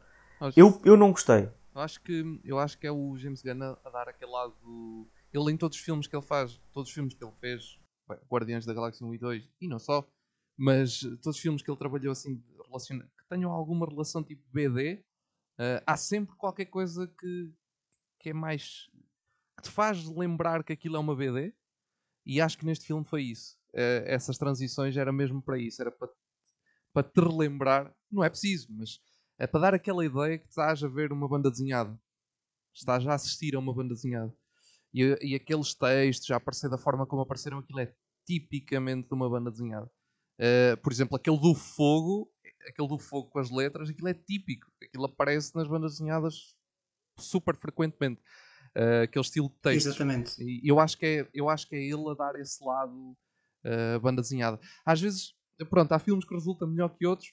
Neste aqui, nem gostei nem desgostei. Tipo, sinceramente, não foi uma coisa que me, que me, pronto, que me fez desgostar, mas também não foi uma coisa que me tenha surpreendido. Mas sim, ah, pronto, encaixou ali. Só dar, só dar aqui a nota: a mãe de. A, a Polka Dot, a personagem, um, ela já esteve numa cena da DC. Que ela já apareceu no Doom Patrol na série. Hum. Essa atriz. Por Mas isso, como alguma coisa de interessante ou não é por isso? Um, opa, era uma personagem lá. Eu, eu, eu vi pouco do Doom Patrol. Eu, eu a cara dela lembro-me de a ver lá, mas uh, não foi assim. Era uma personagem. Lá aparecia. Ok. Durante, eu sei que há a pala dessa. Acho que até só aparece. De, não, de, não sei se aparece muito tempo, sinceramente. Já não me lembro. Um, essa personagem, portanto, ela, ela, foi referenciada como uma investigadora na Star Labs. Star Labs é aquela coisa do, do Flash. Flash. Sim, sim, sim. Exatamente. Foi referida também neste portanto, filme, acho que o Polka Dot. Ah, não sei se foi Star Labs sim, em que ele é. ganhou os poderes, não é? Sim, sim, sim. Exato, exato. É isso que eu estou a dizer. Sim, sim. Sim, a mãe um, dele trabalhava na Star Labs, sim. Yeah. Um, Portanto, se calhar a relação é por aí. No, no Doom, eu nunca vi o Doom Patrol, não sei se, é, não, se não, a relação é. Doom... Se calhar tem a mesma personagem. Ah, pois, espera. Quer dizer, até pode ser, porque é assim, eu, não, eu, como eu disse, eu não vi o Doom Patrol, eu vi poucos episódios. Sei que ela está lá, mas não sei qual é a personagem dela. Exatamente. Sei que o nome da personagem dela. Ela tem um nome no Doom Patrol, por isso, se eles alguma vez disserem o nome dela do, do filme, uh, pode ser a mesma personagem. Mas por acaso não sei, não sei. Uh, não sei se é esse não. Mas... Olha, ela no Doom Patrol está como Carol. E aqui Pronto. foi só Polka Dot menos mal. Yeah. Exatamente. Pois. Pá, não sei. Uh, uh... Ela pode, mas, pode mas... vir a aparecer. Ela, mas a série mas... do Doom Patrol já saiu? Já, já, já. Já, okay. já saiu duas ou três temporadas. Não sei. Ok, ok, ok. Um, olha, mas uh, lá está, isto foi uh, aquele, aquilo que estávamos a falar praticamente no início do, do episódio, que era aquela, aqueles pequenos pontos de ligação ao universo. A mãe dele, a mãe dele é um desses pequenos pontos de ligação a, a mais, não é? E, e, facilmente podem vir a falar dela, ou, ou pelo menos que ela apareça num documento qualquer, como tendo estado a trabalhar no, na Star Labs Exato. Fogo. Eh, sim, eh, mas depois acho que anda esticão, mas é, é possível. Sim, é possível. Acho que as pessoas podem arranjar as relações onde, especialmente quando a personagem é a mesma, podem pegar o que quiserem. Exatamente. Um, yeah. E, ó, André, então, e que mais é que acharam da realização? Ah, aquele aspecto que estás a dizer. Eu percebo o que estás a dizer de enfim, daquelas cenas no ar a aparecerem, a indicar os textos e isso assim realmente pode, pode ficar um bocado fora no, no filme. Uh, olha, uh, uma parte. Um realizador que faz bué bem isso é o Edgar Wright. Pá, e no, acho que é o, o Scott Pilgrim, que também é baseado numa banda desenhada. Essas cenas estão muito fixe. E é um. Sim. Pronto, yeah, fica já aqui uma recomendação. Quem não viu pode ver. Uh, e, e, também aquele aspecto do início em que, tipo, acho que isso tem mais a ver com a edição. Como tu não percebes uh, até certo ponto que há uma equipa 2 a chegar à praia, a maneira como eles montam e depois volta atrás. Ah, sim, Isso aí sim. acho que estava muito fixe. E que também mostra boa, é tipo. Uh, um, o ponto de vista de algumas personagens, porque a Viola Davis é tipo a mastermind de, do Suicide Squad ela é que manda e ela manda uns para, para um lado, manda outros para o outro e nem um nem outro tipo, sabem da existência do, do outro grupo. Isso acho que é um, um ponto, um ponto forte sim. do filme. Sim, sim. Não, foi, e é engraçado. Eu também, eu também não, não, como a Eda, não vi muito material promocional. Eu ando a evitar um bocado uh, isso, por questões de spoiler e, e, de aproveitar melhor o filme. Mas eu de facto esqueci-me completamente. Eu comecei a ver aquele, aquela sequência inicial do, do, do Team Assemble. Um, eh, das pessoas depois a morrerem todos e depois realmente aparece ali o Bloodsport, o Peacemaker, uh, Redcatcher, o Nanawa e eu ah, pois é, tinha estas personagens, yeah. esqueci-me completamente. Yeah. Uh, e depois, portanto, foi, foi engraçado. Foi, foi, nesse sentido, sim, nesse sentido foi muito engraçado. Uh, mas, eu, mas relativamente à, à, realização, eu gosto do James Gunn. É um, é um realizador que eu gosto. Por causa, ele, ele tem uma coisa muito engraçada que eu valorizo muito nos filmes, que é o, a cor. Não sei ah, vou sim, explicar sim, isto. É, sim. Sim, ele utiliza muito a cor e o contraste, uh, até mesmo se calhar um bocado a exposição para, para, para, para montar um quadro, para, para aquilo ficar bonito. E tu vês muito isso no Guardians of the Galaxy, vês isso yeah. imenso. Um, e aqui visto um pouco isso também, que eu, que eu, que eu, que eu gosto, porque o filme torna-se bonito de se ver. Nem todos os filmes, somente a DC, não precisam ser pretos, não ter contraste no mínimo e essas coisas todas, não é preciso nada disso. E eu, eu gosto, eu, eu gostei da maneira bonita como ele apresentou o, o produto. Um, é, acho que é uma característica dele que eu, que eu valorizo muito. E também, uh, como o Ed estava a falar há bocado, a parte do fanservice. Eu acho que o fanservice uh, que ele faz é, é importante pro, pronto, por fanservice. Uh, e ele, a meu ver, é, é, um bocado o mestre dos easter eggs. Ele está sempre a, a, colocar. Aliás, há um easter egg, supostamente no primeiro Guardians of the Galaxy, ele já veio dizer que há um easter egg que ainda ninguém encontrou. Há uma referência no primeiro Guardians of the Galaxy que ninguém encontrou aquilo ainda. E há toda um, uma zona no Reddit, pessoal a, a, a tipo yeah, no Twitter, pessoal a, a, procurar, a estudar o primeiro Guardians of the Galaxy e o James Gunn faz questão de responder a dizer não, não é nada disso. Vocês ainda não encontraram. não sei até que parte é que troll, mas uh, acredito que ele tem muito cuidado nisso porque ele estuda bem o material uh, fonte um, e acho que esse cuidado que ele tem e esse investimento que ele faz nota-se depois no produto final das coisas. Porque uh, umas coisas correndo melhor, outras coisas correndo pior. Quando se dá a liberdade criativa ao James Gunn, o produto final normalmente é, no mínimo, aceitável. Yeah. Exatamente, sim. Sim, isso aí concordo perfeitamente contigo. Isso aí. Sim, um... E eu acho, que, eu acho que ele foi para.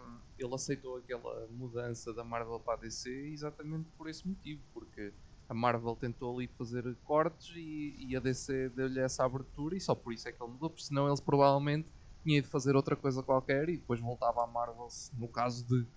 Ou não, não sei, mas. Uhum. Ah, essa questão da cor está totalmente em contraste com o primeiro filme. O primeiro filme, o Suicide Squad, do primeiro filme do Suicide Squad. tipo bem escuro. Até há aquela piada, ah, sim, aquela sim, piada sim. de tipo, os filmes da Marvel é luzes, câmara, ação, e os filmes da DC é só câmara, ação yeah. yeah. Sabes que no, no primeiro filme eles podiam ter usado muito mais. Eles usaram muito na campanha promocional, não sei se lembram, tinha muito aquela, aquela cena dos grafites e verde com o roxo e não sei o quê. E pá, e depois no filme. Ah, o grafite ou neon? Ou neon? neon. É uma, um misto dos dois. Espera aí, espera aí. Podem falar, podem falar. Ah, okay. Olha, essa questão, uh, isso que estás sim, a dizer, yeah. da parte promocional do filme, do primeiro, pá, estava espetacular. E se se lembram, o trailer, epá, eu lembro na altura que saiu o trailer do Suicide Squad, que tinha, acho que era a Bohemian Rhapsody dos Queen, não era? Que tinha, uhum, tipo, estava yeah. muito Exatamente. bem feito. E tipo, tinha a música a encaixar com aquilo que nós estávamos a ver, das balas a cair sim, e tudo. Sim, sim. Epá, e isso, e até um aspecto que nós também podemos falar daqui a pouco, que é uh, o box office do primeiro pode ter a ver, lá está, tipo com, a, com esse marketing uh, bastante forte e que, que levou muito a isso. Sim, sim, sim, sim. Não, eu, eu, eu sem dúvida, porque o primeiro filme teve um marketing muito bom uh, e só tu depois de veres o filme é que te apercebeste viste o filme todo nos trailers. Yeah. Sim, e, e tipo, um, eu, eu, tava, eu lembro, tipo, eu estava com grande hype quando saiu esse trailer e pensei, este filme vai ser incrível, eu, meu. E aí depois quando vês... Vai ser maravilhoso O Joker, eu estava bem entusiasmado eu com tava, o Joker, tava, mas é. não apareceu, o gajo não apareceu. Houve, eu concordo plenamente contigo. Este filme pode até ter sofrido um pouco da desilusão do Yeah. primeiro, e apesar de ser um soft reboot, e apesar de ser um realizador diferente, apesar de ser tudo diferente, ah, ok, a pandemia ajudou ah, as pessoas não irem, não irem ver tanto ah, o filme ao cinema, mas de certeza que o, o trauma do primeiro filme influenciou este Yeah. aqui, sem dúvida. Tava, eu estava a dizer, eh, vocês que estão aqui comigo, pronto, Ah, conseguem ver. Foste buscar. Fui buscar, não, para me relembrar das cores. Eh, mas era isto que eu estava a dizer. Estas cores, o roxo, o verde, Yeah, uma e mesmo este cores. tipo de letra, este tipo de letra aqui que eles usam aqui em cima no- nos nomes dos personagens, este tipo de cores e este tipo de, de- de letra que eles aqui encaixaram, que isto foi usado em todo o marketing do filme. Depois no filme não existe. O filme é completamente escuro, é super semelhante ao que fizeram no Suicide Squad, ah, no, no Batman vs Superman e no Man of Steel. Vol- Voltaram praticamente atrás em todas as questões criativas do filme e, e- e era aquilo que nós já aqui falámos, que foi ahm, eles tinham, eles mostraram uma série de trailers que o pessoal delirou e acharam que, ok, se o pessoal delirou com, com estas imagens, então o filme tem que ser isto. Então fizeram todo o filme à base disso. E, todas as- e, e cortaram tudo que se calhar fazia, poderia ter feito o filme mais interessante. Não sei se foi, se não, mas cortaram muita coisa e se calhar o filme poderia ter sido muito mais interessante do que aquilo que foi se não tivessem cortado esse- muitas dessas cenas. O Joker, por exemplo, foi um deles. O Joker foi super Sim, mal sim, sim, aproveitado sim. porque foram cortadas imensas cenas. E isso foi provado. E o próprio Jared Leto já o disse que metade do que ele fez não veio cá para fora. E nem nesta versão que eu aqui tenho, que é a versão alargada, nem esta a versão tem essas cenas. Porque essas cenas nunca saíram cá para fora. Pá, e eu estou muito curioso. eu- Agora, ah, portanto, houve, houve aqui todo o movimento do, do release da Snyder Cut, Uhum. que teve o resultado que nós vimos. E agora o, o próximo movimento, agora, agora está a ver dois, que é o Restore the Yeah, Snyderverse e o release de Ayer Cut. sim, o próprio James Gunn está tá a favor O próprio disso. James Gunn, é Yeah. verdade. Eu estou muito curioso. ah, aliás, não é curioso a palavra. Eu estou expectante que esse- o resultado do Ayer Cut seja o mesmo que aconteceu no Snyder, no Snyder Cut. Eu muito mais facilmente vejo o, 4 horas de Suicide Squad ah, porque eu, eu, eu, tava- eu lembro-me que estava mesmo entusiasmado e, e foi um dissabor Yeah, autêntico dúvida. ver aquele produto final. E a eu, eu fiquei muito entusiasmado com, com o Joker do Jared Leto. Que hoje há pessoas que dizem que é o pior Joker. Eu acho que simplesmente não teve oportunidade suficiente para ser avaliado. E eu gostava desse produto final, a visão do realizador. Não precisa de ser uma coisa de 4 horas, como foi o Snyder Cut, que, no meu ver, acho que é, é muito extensivo, acho que é desnecessariamente extensivo, mas ao menos ter a visão original do realizador num espaço de 2 horas e meia, 3, hum, eu gostava mesmo que isso acontecesse. Porque eu acho que o primeiro filme tinha mais para dar do que foi apresentado. E aí está, se, foi, se fosse alguma coisa parecida, como foi os primeiros trailers, como foi o, o teaser de revelação do Joker, hum, que, que essa parte nem apareceu. O gajo, como é que- o, o gajo disse qualquer coisa, né? Disse I'm not gonna kill you, I'm just gonna Ah, hurt you yeah, really, yeah, really bad. Essa parte nem apareceu. Eu vi aquilo e fiquei, what the hell, isto é incrível! É este Joker que eu estou a precisar neste momento. E não pareceu nada daquilo. Um, da mesma maneira que está todo o grafismo, toda, toda a cor, toda, toda a vibe dos primeiros trailers que desapareceu nos trailers finais, depois desapareceu por completo no, no filme final. Eu acho que nós, se nós tivéssemos esse higher cut, acho que eu pelo menos ia gostar imenso. Eh, De, pelo menos conhecer, por- até podia não gostar nada do filme, mas ao menos ficava de consciência tranquila, porque eu estou há 5 anos a pensar no What If. What If Suicide Squad was good? É, E vi, O What If vai estrear agora dia 11 de agosto. É verdade, What If vai ser e vias a visão do David Ayer, porque provavelmente David esse filme, epá, se calhar foi daqueles que mais teve interferência do, do estúdio e em que ele realmente não pôde. Porque eu lembro que, tipo, ah, ah, houve grande resposta a isto nos testes que eles fizeram, ah, houve grande resposta a isto, tens de pôr mais isto, tens de pôr mais aquilo, e pronto, e acho que havendo um, um Air Cut, é Air, é A-Y-R. Ayer. A-Y-R. Ok. Ayer. Ayer. Ayer. Não sei, pronto, mas havendo um, um cut dele, era muito fixe, porque ele até, nos filmes que ele realizou, o Fury, também houve um que é tipo Body Cop Movie do Jake Gyllenhaal e do Michael Peña, em que tipo há, há- muito bem esta relação entre personagens e o, uh, pronto, as cenas que eles trocam, tudo isso, há uma boa relação entre personagens. E acho que foi isso uma das coisas que faltou no Justice no Suicide Squad. Por isso eu gostava, ficava muito. Era fixe que, que houvesse realmente esse higher cut. Sim, a mim, a mim era mais pelo Joker mesmo, porque eu queria ter visto mais o Joker de Jared Leto, porque reconheço que é um ator que dá bué nos seus papéis. Uh, e é, é o que eu estava a dizer, o, o, o, aqueles, aqueles teasers iniciais, ah, fiquei maluco, eu vi aquilo tipo 50 vezes. Num dia, eu estava sempre a ver aquilo em loop, porque eu estava mesmo parvo, eu quero conhecer este Joker. E depois acabei por não o conhecer. E, e não gosto nada que o pessoal diga, oh, Jared Leto, tu não contas como Joker. É pá, conta. Minha, no meu coração conta, mas não conta o filme, conta o teaser, o primeiro teaser que eu vi. Que eu, vi de... yeah, tu, eu, acho que, eu, eu acho que se eles dessem essa, essa, essa versão, provavelmente o filme faria mais sentido em conjunto com este Suicide Squad. E este Suicide Squad, acaba, este segundo, acaba por funcionar, acabaria por funcionar melhor como lá está uma, uma leve sequela um, e assim, da forma como está, o pessoal prefere. Ok, não, o outro não existiu, este aqui é, uma, é um reboot. Um, e eu acho que o próprio James Gunn, ele, da forma como ele já se referiu a esta vers suposta versão que os fãs querem, e a forma como ele quer que isto saia, também é uma maneira dele dizer: Ok, não, isto não é propriamente um, reboot. Há trabalho que o, que o outro realizador fez que, que, faz sentido e que eu vou usar para aqui. Yeah. Até o porque acho que no início, essa... tipo, acho que o, ele, então, acho que no início de, de fazer o filme, o Idris Elba era suposto substituir o Will Smith como Deadshot. Só que depois eles mudaram isso e para no futuro, se o Will Smith puder e, quiser realmente voltar à personagem, há a possibilidade dele voltar como, como o Deadshot e o, o Idris Elba como Bloodsport. Ou seja, pode haver Exatamente. essa possibilidade no futuro. Exatamente. Sim, eu gostei muito do Will Smith no, no filme anterior. Uh, acho que teve muito bem. Ok. Uh, bem, o que é que nos falta falar? um, eu, eu, tinha aqui só mais uma coisa apontada. Um, e que, acho que já falámos um pouco disto. Que é uh, a, história, a história em si do filme. não só uh, a história que o filme conta como a relação com o DCU, acho que essa parte já explorámos bastante bem.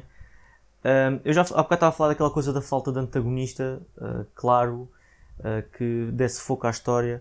Vocês viram alguma coisa que gostaram muito na maneira do storytelling, nem que seja do storytelling ou da narrativa, um, ou alguma coisa que vocês não tenham gostado nada? Houve alguma coisa assim que, que puxou por vocês? Biggie, fala que eu já não falo assim muito. Yeah, é, é, Biggie. Epá, é assim, em termos de algo flagrante, não. Sinceramente, não. Uh, acho que foi uma, opa, acho que foi uma história muito bem conseguida. Acho que foi uma história. Uh, opa, gostei bastante do. Gostei bastante de toda, de toda a interação entre, entre os personagens. Acho que foi um, um enredo, um script feito com bom gosto. Apesar de que havia ali algumas coisas. Pronto, eu agora vou pegar outra vez no, no, no Peacemaker. Acho que foi o personagem mais fraco de todos. Um, mas opa, não houve nada que eu achasse flagrante que dissesse opa, isto aqui nem sequer devia ter entrado, nem sequer devia ter sido considerado sequer. Eh, não, acho que foi um, um script muito equilibrado, muito, muito bem construído e que acabou por, por dar, faz, dar o efeito que, que acredito que o James Gunn quisesse, que seria fazer um filme que conseguisse apelar quer aos fãs da DC, aos fãs acérrimos da DC, como também, se calhar, eh, agradar um pouco a uma, audi uma audiência um pouco mainstream, apesar, de, apesar do filme ser uh, rated R, uh, mas apelar um bocadinho a, um pouco mais ao mainstream, porque uma pessoa que não tivesse visto o primeiro Suicide Squad, se visse este, conseguia estar por dentro da história ainda. Uh, ele, conseguiu, ele conseguiu fazer isso, conseguiu fazer com que quem viu o primeiro consegue ver essa transição para o segundo, este género de soft reboot, reboot ou seja, pegando no primeiro filme consegue ver uma sequência até, uh, mas quem só vê este filme, uh, se não vir o primeiro, não perde nada. Não, não, fica, desfalda, não fica desfraldado. Pá, acho que foi. De resto, assim, algo mais flagrante que, que me tenha feito gostar mais ou, ou não gostar, acho que não houve. Sinceramente, acho que não houve. Acho que disseste uma coisa, deixa-me só dar uma opinião. Uh, tu falaste do, dos, dos fãs da DC, uh, não sei, já não lembro que adjetivo é que usaste. A sério? Sim. Pronto, Sim. Não, não interessa. Um, eu acho que, acho que há um asterisco grande. Uh, porque, pronto, eu há bocado estava, estava a falar disso, a cena do Snyder Cult. Uh, sim, sim, e eu sim. tenho estado muito dentro disto, às vezes mais do que eu gostava. Uh, porque eu tenho amigos, sigo pessoas que, que são muito fãs do Zack, Zack Snyder uh, e, e, e, querem muito o universo cinemático da DC, etc.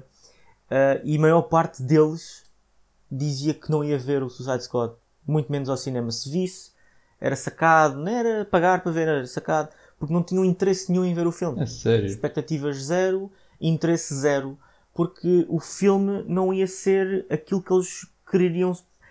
Estavam logo a fazer a cena tipo, dizer não, isto eu não vou ver isto. Okay, porque é o James é Gunn, diferente. porque eu não gosto do James Gunn, estás a ver? E isso é diferente. Que, mas eu acho que tu, dentro dos, dos, dos fãs da DC, neste momento tens uns 50% que é o tal Snyder Cult, em que quer filmes pretos, negros, uh, pesados, uh, com, coisa, com assuntos fortes, e este Suicide Squad é um bocado anti, anti essa vontade. Uh, e eu tenho observado aqui um, uma, uma, fratura, uma divisão grande entre os fãs da DC, um, em que se calhar fãs sim mais hardcore que querem a coisa de uma maneira e fãs tipo, olha, se calhar como nós, que gostamos da DC, mas de uma maneira mais passiva, de uma maneira mais consumista, gostamos de ver consumir conteúdo, mas que não, não, pronto, não, não passa um bocado daí. Sim, em aspectos gerais eu também concordo com aquele no início, dava um thumbs up ao filme.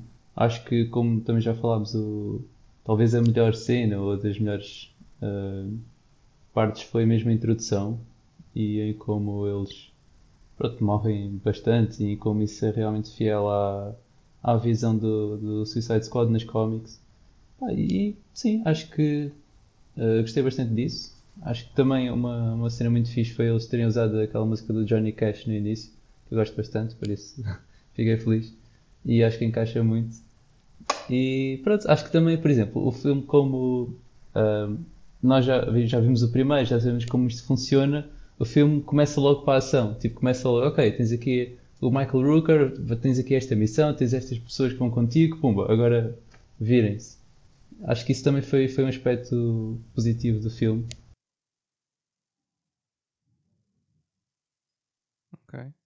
Um, pá, eu acho que já, já disse praticamente tudo o que, tinha, o que queria dizer. Uh, para mim, sem dúvida, já, já o disse. Uh, a cena inicial foi realmente. Para mim, foi top. Uh, aquele primeiro. Até, até aquele momento que aparece o, a segunda equipa e o, e o logotipo. Um, tive exatamente aquela impressão que, que, o Pintinho disse quando André disse do, do ah, pois, existe outros.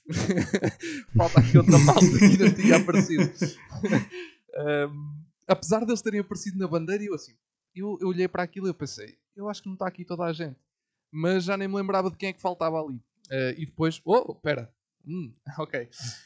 Um, por isso acho que aquele primeiro, acho que aquele primeiro ato está tá muito, tá muito fixe. Uh, opa, no entanto, eu gostei muito do, do filme no geral. Um, lá está, não me surpreendeu porque não é algo. Tipo, o James Gunn não fez nada que fosse fora da caixa para ele. Acho que fez o trabalho que ele é habitual fazer. Por isso, nesse aspecto, não me surpreendeu. Um, no máximo, surpreendi era se fosse ao contrário, se tivesse feito uma, uma coisa mais parecida com aquilo que eram os outros filmes da DC. Mas, como não foi isso, fez aquilo que eu já estava à espera que ele fizesse. Epá, e funcionou muito bem. E agora a única questão é que ele voltou para a Marvel e duvido que, que muito em breve volte novamente à DC, a não ser que haja mais alguma chatice entre os dois, entre os estúdios uh, e o realizador, por isso, epá, não sei. E só dando aqui uma nota ao, ao, ao, ao universo da DC. Um, eu, eu acho que essa questão dos fãs que, estávamos, que estavam aí a falar há bocadinho, um, há muitos, opa, tens muitos fãs que são os fãs dos cómics, depois tens todos os fãs dos filmes uh, que nem sequer conhecem os cómics, nem sequer sabem nada dos cómics. Epá, eu conheço um pouco, também não conheço muito, não sou um grande entendido uh, em todos os cómics. Conheço o mínimo, uh, ou, ou um bocadinho mais que o mínimo, para perceber, para conhecer certos personagens. Há personagens que eu conheço melhor, outras piores. Um, pronto. Mas nessa parte dos fãs dos filmes, que são aqueles que, que estão fora de, de, dos cómics completamente, ou pelo menos quase completamente. Acho que aí sim há, há muito essa coisa que o, que o André estava a dizer, do, daquela malta que, é, que quer mais aqueles filmes tipo Snyder Cut, uh, tipo Zack Snyder, melhor dizendo, uh, e a outra malta que quer as coisas de outra forma, mais parecida com a Marvel, que, que podemos dizer que os filmes se calhar mais parecidos com a Marvel dentro do universo, se calhar é o Shazam e o Aquaman, provavelmente, aqueles que têm aquele tom mais semelhante uh, à Marvel. E vai, e este Suicide Squad, tirando a parte da violência, uh, se tirarmos a parte da violência deste Suicide Squad, fica um filme também parecido com os tons da Marvel. Um, pronto, há esses, há esses dois grupos, não é? Aquela malta que quer mais a parte de Snyder e a malta que quer a, parte mais parecida com a Marvel. Epá, eu sinceramente só queria mesmo que o universo avançasse, porque.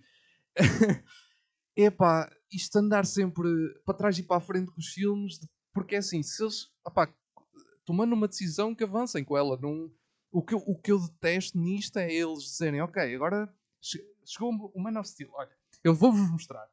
Eu, eu, eu gosto disto, man. Eu tenho aqui estes. Olha, olha.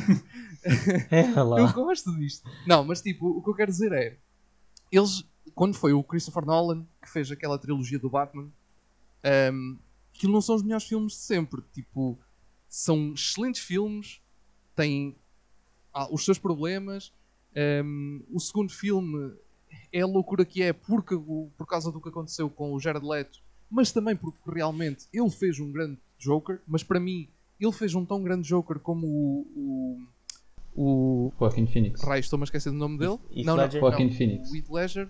Não, Joaquin não. Phoenix? Mais passado. passado. Jack Nicholson. O, uh, sim, Jack Nicholson. Isso. Como o Jack Nicholson fez, para mim são dois Jokers incríveis que encaixam de forma perfeita no ambiente dos seus filmes. Cada um da sua maneira, obviamente são totalmente diferentes, mas cada um encaixa perfeito nos seus filmes. Um, e, mas pronto, o, Nolan então fez aquela, aquela trilogia.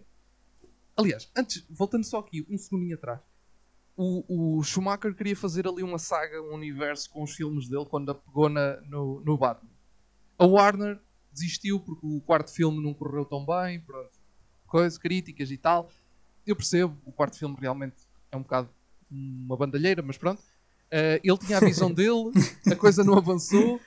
Ele, o, o, não sei se para quem não sabe, o Batman Begins, o primeiro filme do, do Christopher Nolan, pega em muita coisa do guião do Schumacher do, do quinto filme, do suposto quinto filme, que ele iria fazer. O, o, o primeiro filme do Nolan é, é pega em, em grande parte desse, desse guião e depois é, refaz à maneira dele. O próprio Batman Begins ainda não é tão. Parece que está. Parece, não sei se vocês se lembram disso, mas o filme parece estar um bocado deslocado da trilogia porque mesmo o ambiente é mais. Par... Está ali num misto entre a realidade e, o, e os filmes antigos e só depois no, no Dark Knight é que a coisa fica mais realista e mais pesada. Pronto. Um, mas pronto, ele fez aquela trilogia, o Nolan. No fim, ok, vamos agora fazer do, do Super-Homem tentar aqui. Aliás, Green Lantern não resultou, coisa. Sim, já tinha visto também um Super-Homem ah, com o, aquele ator do Arrow, o Brandon. Sim, Brandon. que era a continuação Exato, do, do Superman, do acho filme, que o Christopher Reeves, Reeves. Exatamente, não? do quarto yeah. filme. Exato, com o Christopher Reeves. Pronto, Green Lantern não resulta, avançamos para o próximo. Man of Steel, Man of Steel. Ok, Man of Steel temos aqui hipótese porque o filme correu bem. Um, temos o, os Batmans antigos. O que é que vamos fazer? Ah, esquece isso. Vamos avançar para uma coisa nova. Ok, tudo bem. Mas o Christopher Nolan ainda está aqui envolvido. Porque é que vamos avançar para uma coisa nova? Podíamos aqui pegar em alguns aspectos, nem que não fosse tudo, pelo menos umas, umas notas. Não, não, não. Ah, ok. Man of Steel. Batman vs Superman. Ah, críticas e tal para umas coisas. Bem, vamos mudar isto tudo. Ah, agora já não. Já não queremos fazer o universo. E pá, parem de uma vez. Decidam-se de uma vez. Façam as coisas até ao fim. Tipo, Sim, decidam-se. Exato. Tipo, se, se têm uma ideia, é pá, pelo menos concluam-na. e não é como se os filmes estivessem a correr mal em termos de bilheteira. Porque estamos a, nós estamos aqui, já demos aqui um bocado na cabeça do Suicide Squad 2016, mas aquela porra foi estrondoso em termos de bilheteira. Aquilo deu dinheiro como, como tudo. E pá, não, eu não percebo, não, não consigo compreender eh, certas decisões da Warner. Eh, pelo menos nesta questão do universo. É pá, se eles querem fazer os filmes tipo o Joker, este novo, ou tipo o de Batman, o novo que vai sair, pá, são filmes standalone. E é tudo bem, funciona. Os cómics também têm os one-shots, que é uma história daquele personagem e acabou. Se querem fazer isso, funciona perfeitamente. Os cómics são assim, também pode funcionar no cinema. Epá, mas se estão a fazer este universo, vão até ao fim. E, e, e acabem, no por amor de Deus, que eu estou farto. De... Eu, eu, olha, ainda há, há, pouco tempo, agora só fazendo aqui uma, uma nota antes de acabar esta parte. Uh, há pouco tempo estava a rever um, uns posts muito antigos num blog que, que, era anterior ao Café Mais Geek, um blog que eu tinha de cinema. Eu tenho lá um post aí de 2015, 14, 15, provavelmente 15. Faz sentido que seja 15 pelas datas tem lá um post onde mostra, onde tem as datas dos próximos filmes da Marvel, DC, Sony, pronto, os próximos filmes assim. E pá, nada, metade daquela lista da, da parte da DC já não existe. Aqueles filmes nunca saíram. metade daquela lista estava confirmada. Atenção, aquilo era uma lista de filmes confirmados que estavam em pré-produção. Desapareceram todos. Não faz sentido. Green Lanterns foram à vida, Green Lantern Corps que é isso? Vocês já ouviram falar desse filme? Esse filme já esteve confirmado há 5 anos atrás. Yeah, yeah, não faz sentido. Epá, sim, o filme do Cyborg também, que era para ver e nunca é, mais o filme do Cyborg. Opa, e nem sabemos exato, se o ator ainda vai fazer ou não. Sim. Não, só para vocês perceberem, aquela lista terminava em 2020 ou 2021. Aquela lista de filmes era aí que terminava. Neste momento estamos em 2021, metade daquela lista ainda não saiu e nem sequer vai sair. Tipo, epá, pois. Tu não, viste, tu não viste foi as letras pequeninas que é se nos apetecer. exato, exato. Mas pronto, isso é para mim é a maior crítica a esta coisa da Warner e da DC. É o facto deles não. Epá, não apostarem é, no... Não apostam até ao fim. Eles têm uma. Exato. Há uma críticazita ali. Pronto. Ai meu Deus, Jesus Nosso Senhor. O filme até pode ter tido milhões. Não interessa. Vamos cortar isto tudo e esquecemos isto. Epá, Pronto, e isso mete-me um bocado de confusão e, e não é não é nem é tanto pela questão do que a porque a Marvel fez isso bem, ok? E há muita gente que, que critica a DC porque a Marvel conseguiu fazer isso bem e a DC não está a conseguir de forma nenhuma. Eu nem é por aí. É mesmo porque eu sei que no universo dos cómics de super-heróis isto funciona, estes universos, e, e, no, e nos filmes de, a Warner não consegue puxar por isso. Pá, e não faz sentido. E lá está. Epá, esta ideia nova que eles têm de fazer filmes a solo, mas que estejam ligados. Perfeito. Epá, se querem fazer assim, tudo bem. Mas pelo menos, mas continuem. Não parem. Tipo, não cheguem agora só porque um filme correu. Imagina, agora este Suicide Squad não, não corre tão bem para a bilheteira ou para as críticas como eles estavam à espera. Pelas críticas parece-me estar a correr, mas imaginemos que não corria. E eles agora cancelavam o próximo, sei lá, próximo Shazam. Só porque. Só porque. Yeah. Só porque. E tu ficas. Uai, o primeiro Shazam até correu bem. Tipo, porquê é que vais cancelar o segundo? A questão é que eles já fizeram isso. Ah, o Suicide Squad correu mal. Então vamos cancelar tudo o que está para a frente, excepto o Wonder Woman. What? Pois. Foi do género. Foram maus para mim, agora não quero. Não faz sentido. Yeah. Tipo, não quero brincar. Não tem logo. Por isso, é pá, se eles quiserem levar as coisas um bocadinho mais separadas, só com alguns toques de ligação entre, entre, as, entre as, as várias sagas, é pá, tudo bem. Mas pelo menos que avancem, que não deixem as coisas a meio e quebrem sagas que têm bué potencial e desaparecem yeah. de um momento para o outro só porque, olha, Apetece, alguém se só... lembra na, lá nos escritórios. Oh, Apaguei e o só, cheiro. E principalmente, e principalmente que digam que é isso que querem fazer. Sim. Porque o problema é que eles dizem ah, queremos fazer um universo, nananana, mas depois lançam filmes que tu vais a ver e não tem nada a ver uns com os outros. E tem tipo só um personagem que passou de um filme para outro, uma coisa assim. Opa, se é isso que eles querem realmente fazer, que, pelo menos que digam: olhem, nós não queremos fazer algo tão Uh, tão conectado, tão ligado como por exemplo tem a, Mar a Marvel, mas vamos fazer uma coisa deste género. Tipo, assim o, assim o pessoal também já sabe mais ou menos com o que contar. Exato, exato. Pelo menos é a minha opinião. Sim, sim, sim, sim. Eu acho que sim. Eles, se, se, opa, se eles tiverem um. Lá está. A última coisa que eles disseram oficialmente foi que os filmes iam ser solo com algumas aspas. Pronto. É pá, se é para ser assim, que seja assim. Mas que agora não. É pá, isso daqui, se calhar daqui a, sei lá, 5 anos ou 10 anos eh, lancem um novo Justice League, voltem a juntar os heróis todos tipo, para, para fechar todo, todos estes filmes que estão a, ser feitos agora. Pá, yeah, não vejo porque não e acho que pode funcionar muito bem. Mas lá está, pelo menos como estás a dizer, Biggie, assumam e avancem com ele. E não, só porque um filme não correu bem, Exato. não desistam de tudo, não é? Porque isso não faz sentido nenhum. Sim, mas o problema da DC sempre foi a falta de plano. Sim. Sempre foi a falta de um plano conciso, de uma visão comum, uh, como a Marvel tem. E por isso é que a Marvel hoje é o sucesso. E atenção, ninguém, eu não, se eu pudesse ver as coisas tipo, sem saber nada do que sei hoje, uh, cuidado que eu tenho, com a experiência que eu tenho em cómics, etc., um, a DC tinha, sempre teve muito mais cartas para dar que a Marvel, porque a DC tem heróis muito interessantes, tem dos meus vilões favoritos, um, e portanto a DC sempre teve muito, a meu ver, sempre teve muito mais potencial do que a Marvel. Só que a Marvel conseguiu pegar num plano conciso de 10 anos ou 11 anos e dizer é isto que nós vamos fazer, o endgame é este, literalmente. O endgame é este. Um, Exato, e, sim. E, e chegas ao fim e eu continuo a dizer que uma das noites mais felizes da minha vida foi ver o Endgame no cinema. Que eu adorei, foi um momento maravilhoso. É o Edu estava lá, ele sabe que eu não me calo com esta porcaria. Eu chorei para caraças, eu ri para caraças. Foi tipo. A partir daí foi sempre a descer, esquece. Aliás, a partir daí, Covid, não sei o quê, tem, tem sido uma bosta. Um, Aquilo foi literalmente o endgame. foi literalmente o endgame. Nós, nós, nós estamos pós-endgame, não, não faz sentido. E portanto, eu, eu neste momento uh, a dizer, yeah, props Marvel, vocês fizeram, o, fizeram o, a cena toda perfeita.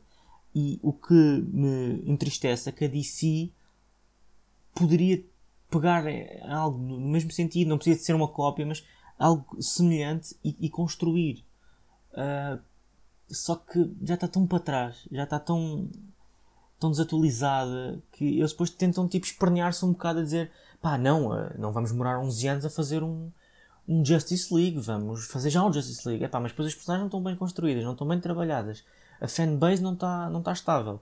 Depois o estúdio mete-se. Isto está uma confusão do caralho e pronto. E olha. É, mas não, não quer dizer que no futuro as coisas não melhorem, que realmente Sim. não. Até porque a Marvel, se, se bem se lembram, epá, se calhar nos, inici... nos anos 90 e, e, no início dos anos 2000, antes da MCU, então tivemos um filme do Captain America, anos no... acho que foi 1990, que foi direct to video, que provavelmente agora tipo, nenhum de nós viu e que não. Pronto, para além de ser velho, mas também não era grande coisa. Um filme do Howard the Duck. Ou seja, a Marvel teve falhanços. Yeah. A questão é que eles, sim, eles aprenderam com, sim, sim, com esses falhanços e construíram algo de sucesso. Portanto, a DC agora pode pegar nesses. Não, eu sei que o Biggie não gosta, mas eu vou dizer aqui uma coisa. O, o sucesso da Marvel começou quando a Disney adquiriu a Marvel. Eu não iria tão longe, André. O sucesso, mano, o sucesso da Marvel começou quando. quando, quando Isso foi que é 2012, achou? 2009? Não, Sim. não sei quando é que foi. 2010, okay. acho eu, uma coisa assim. 2000, não, sim, sim, é, sim. é, É, é, Sim, é a, Disney, é a. Disney deu o boost financeiro que a Marvel precisava para comprar o resto dos Exatamente. direitos. Basicamente. foi Exato, e os direitos e tudo mais, porque não vale a pena estás a construir um universo cinemático em que só tens 20% dos direitos. Sim. E a verdade é que a Marvel era assim. Tu tinhas os direitos daquelas, mas o Spider-Man estava na isso concordo, Sony. Isso concordo. Não sei o que O na Spider-Man continua na Sim, Sony. o Spider-Man. Sim, o Sim, mas Spider-Man eles têm continua na aquele, Sony, mais ou aquele menos. acordo entre eles que lhes permite. E o Fantastic Four Lembrando também, que agora. Sim, sim. ah, pronto, a Fox foi Sim, pela com a Disney Fox. também. Portanto, yeah, assim, Lembrando que, que a, Paramount ainda continua a receber dinheiro.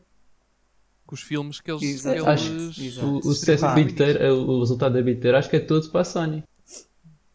Acho eu, não Da, tenho da, da certeza. Sony, da Sony, isso não sei como é que está o acordo, mas por exemplo, Não, mais ou o menos. filme, o filme, o- tudo o que é do Hulk, por exemplo, eh, que é da Universal. Yeah, acho que sim, acho que sim. Não? Universal, é. Sim, não acho é? que o filme do, Pronto. do, Edward, do Edward Norton. Yeah.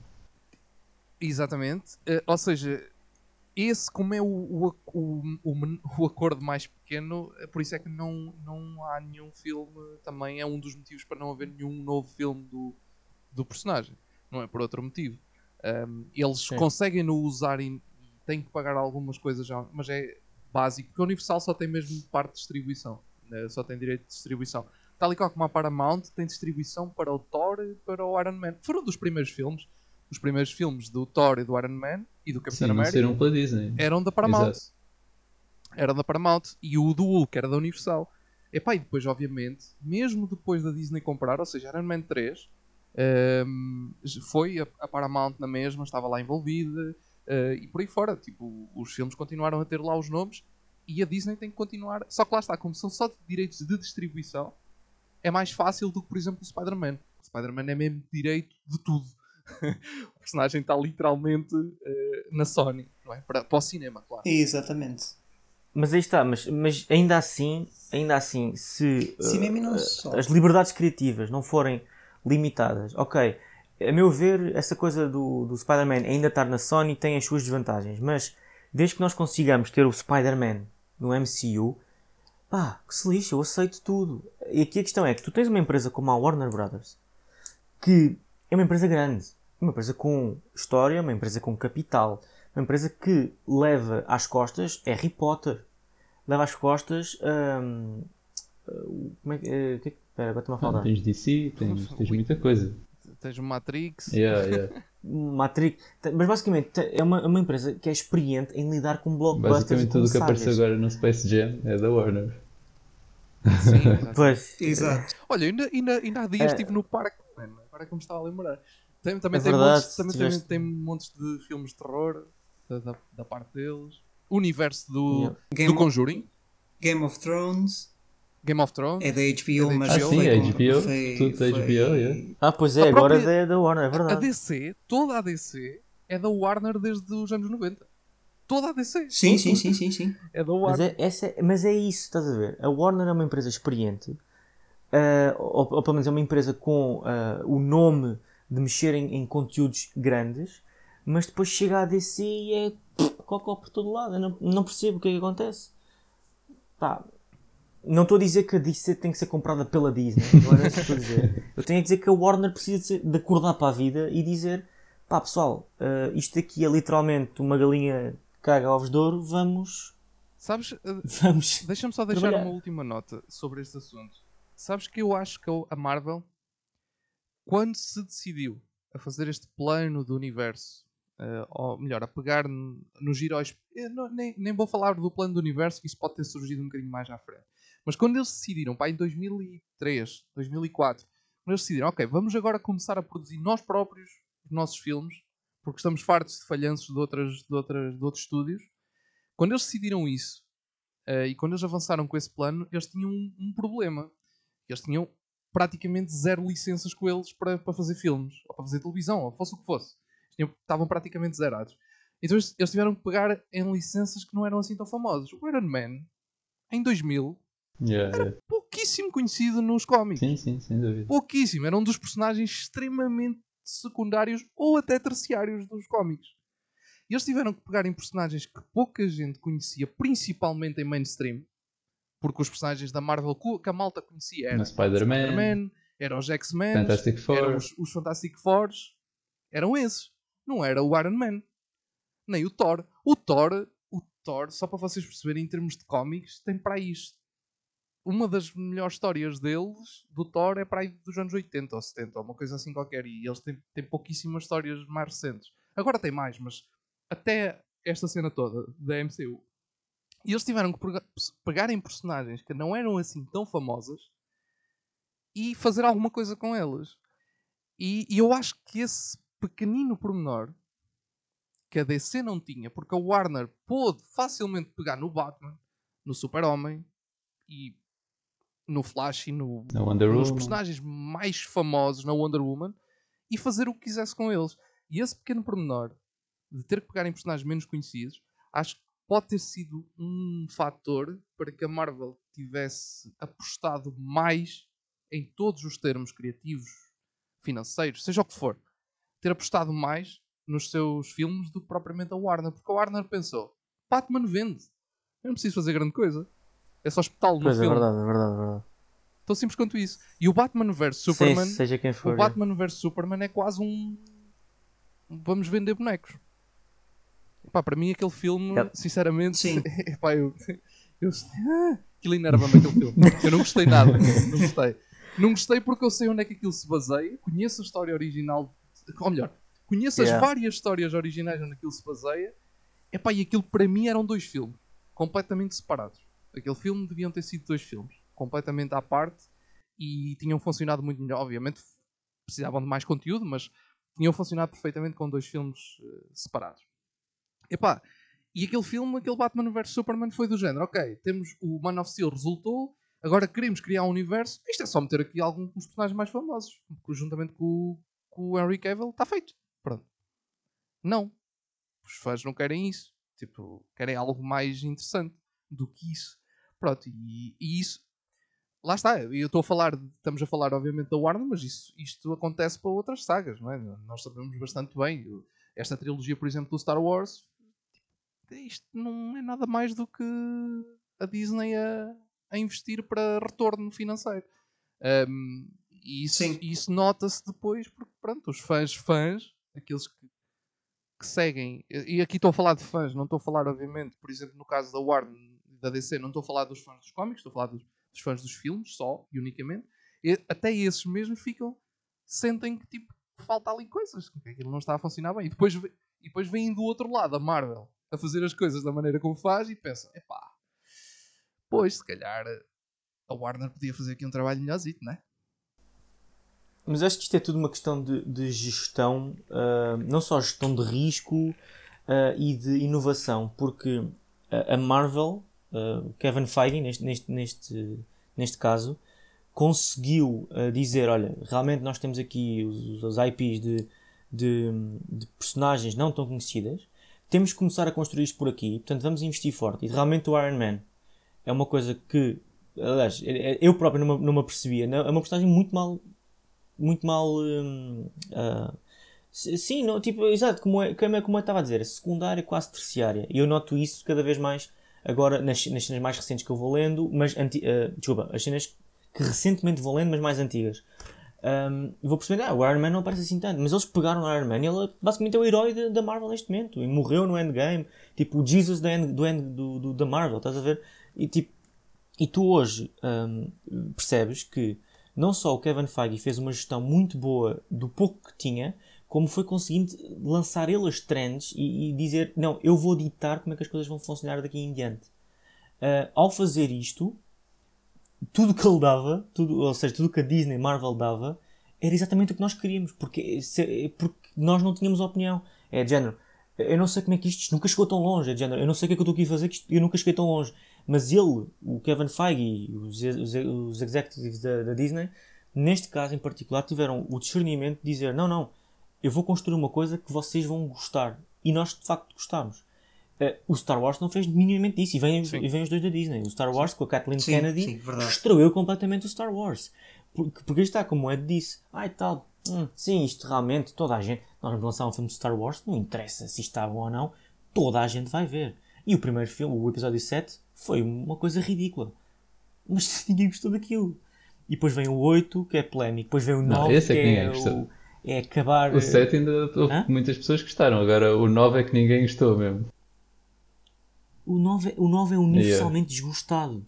Um, e, e está, porque não houve essa gestão de risco, não houve uh, o trend setting, não houve toda a estratégia que o Kevin Feige teve. Eu acho que aqui uh, a pessoa responsável pelo sucesso da Marvel tem sido consecutivamente o Kevin Feige e, e a Disney por dar essa liberdade ao Kevin Feige. Uh, a, a, Warner Brothers se calhar precisa de um Kevin Feige, precisa de uma pessoa que diga pessoal, a partir de agora eu mando nisto. Ah, bebê, bebê, está claro. A partir de agora sou eu, isto é assim. E, e, se vocês não gostam, essa pessoa pode ser o Zack Snyder. Pois, essa pessoa é pode ser o Zack Snyder. Eu acho que é isso que muita O Zack Snyder quer. percebe das coisas. O Zack Snyder tem o seu estilo próprio. Ok, que o Zack Snyder é um realizador, não é um executivo. Ok, se calhar é preciso um executivo a, a tratar do Zack Snyder, mas ele próprio pode, pode, pode se juntar a isso. Uh, os fãs de Star Wars andam a chorar há anos a dizer eu quero o, George Lucas de volta uh, e eu quero o Dave Filoni como, como a Kathleen Kennedy, que se lixe, Kathleen Kennedy, passe lá o Dave Filoni ou o John Favreau. Isso pode funcionar. Portanto, o Zack Snyder pode ser o Kevin Feige da DC. É só preciso a Warner Brothers tipo, tirar. Como é, que, como é que é a expressão em inglês? Tirar a cabeça do yeah. rabo, né? tirar sim, a cabeça sim, do sim. rabo e, e dizer: epá, yeah, vamos, vamos, vamos fazer um, não só vamos ganhar dinheiro, vamos fazer um produto decente que fique lembrado nas próximas gerações. É só isto. Yeah, encerramos com aquele, silêncio, com aquele pedido à Warner. Por favor, deem-nos o. Yeah, Warner, wake up. Wake up, Warner. Pronto. Um... Isto já. Yeah, yeah, isto que duas horas. Já Não sei se isto se vai traduzir duas horas no, no, no, no produto final, mas uh, nós estamos aqui a gravar já há duas horas. Portanto, uh, já falámos muita coisa. Uh, fica a pergunta final. Há algo que vocês queiram acrescentar sobre o Suicide Squad? Acho que não. Sobre o filme em si, penso que não. que não. Atenção, não é, não é conclusões. Conclusões é daqui a um bocadinho, mas algo que vocês uh, gostaram de ter falado. Eu acho, eu acho que falei tudo. Eu também. É, acho que sim. Acho que estou sim, contente. Sim, sim. Se me lembrar de alguma coisa, depois eu meto nos comentários do Café Mais Geek a dizer que me esqueci e tal. Uh, ok, então, e por falar em comentários, uh, nós lançámos o desafio no primeiro episódio, lançamos o desafio todos os episódios de os, as pessoas que nos ouvem deixar um comentário. Ed, temos comentários esta semana? Ora, esta semana, quer dizer, não o episódio. Não, pois já passaram uma semana entretanto, mas sim, este, desde o último episódio não tivemos. Mas malta, se quiserem uh, deixar os vossos comentários, têm várias formas de o fazer, ou através do nosso Insta ou site, na publicação referente ao episódio. Uh, neste caso será a este episódio do Suicide Squad ou se for no primeiro também não há problema, eh, eu depois verifico isso. Ou então, no... podem mandar-nos um comentário em áudio através do Anchor. Eh, o link está ou na publicação do site, ou então se estiverem a ouvir no Spotify, o link está na descrição. Uh, por isso, podem nos enviar comentários dessa forma sobre este Suicide Squad, uh, ou no Discord também, se, se, quiserem deixar mensagem no Discord do Café Mais Geek ou do Pintinho, é igual. Tanto faz. Uh, eu, vou, eu vou deixando yeah, tipo, os sítios. Comuniquem connosco. Exato. Podem, podem falar connosco, deixar os vossos comentários. Neste caso, acho que faz sentido deixar comentários acerca do Suicide Squad, do que é que acharam. Que nós depois, uh, no próximo episódio, faremos uma pequena referência a esses comentários e responderemos ao que, ao que tivermos para responder. Não é?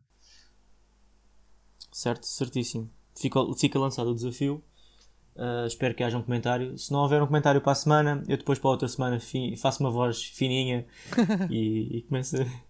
Olha, era só para dizer que eu não gostei do filme. yeah. Tá bem. Ok, estamos a acabar eh, aqui o nosso episódio uh, e nós concordámos uh, em grupo deixar aqui um espaço aberto para outras sugestões cinematográficas. Portanto, eu lanço a pergunta para mim e para vocês os três. Se desde o último episódio que nós gravámos, vocês viram alguma série, algum filme interessante que tenham adorado e queiram recomendar, ou que tenham odiado e que digam foge disto. Uh, portanto, o, o Edu há bocado falou no Scott Pilgrim, não é? Acho que ele já deixa essa sugestão.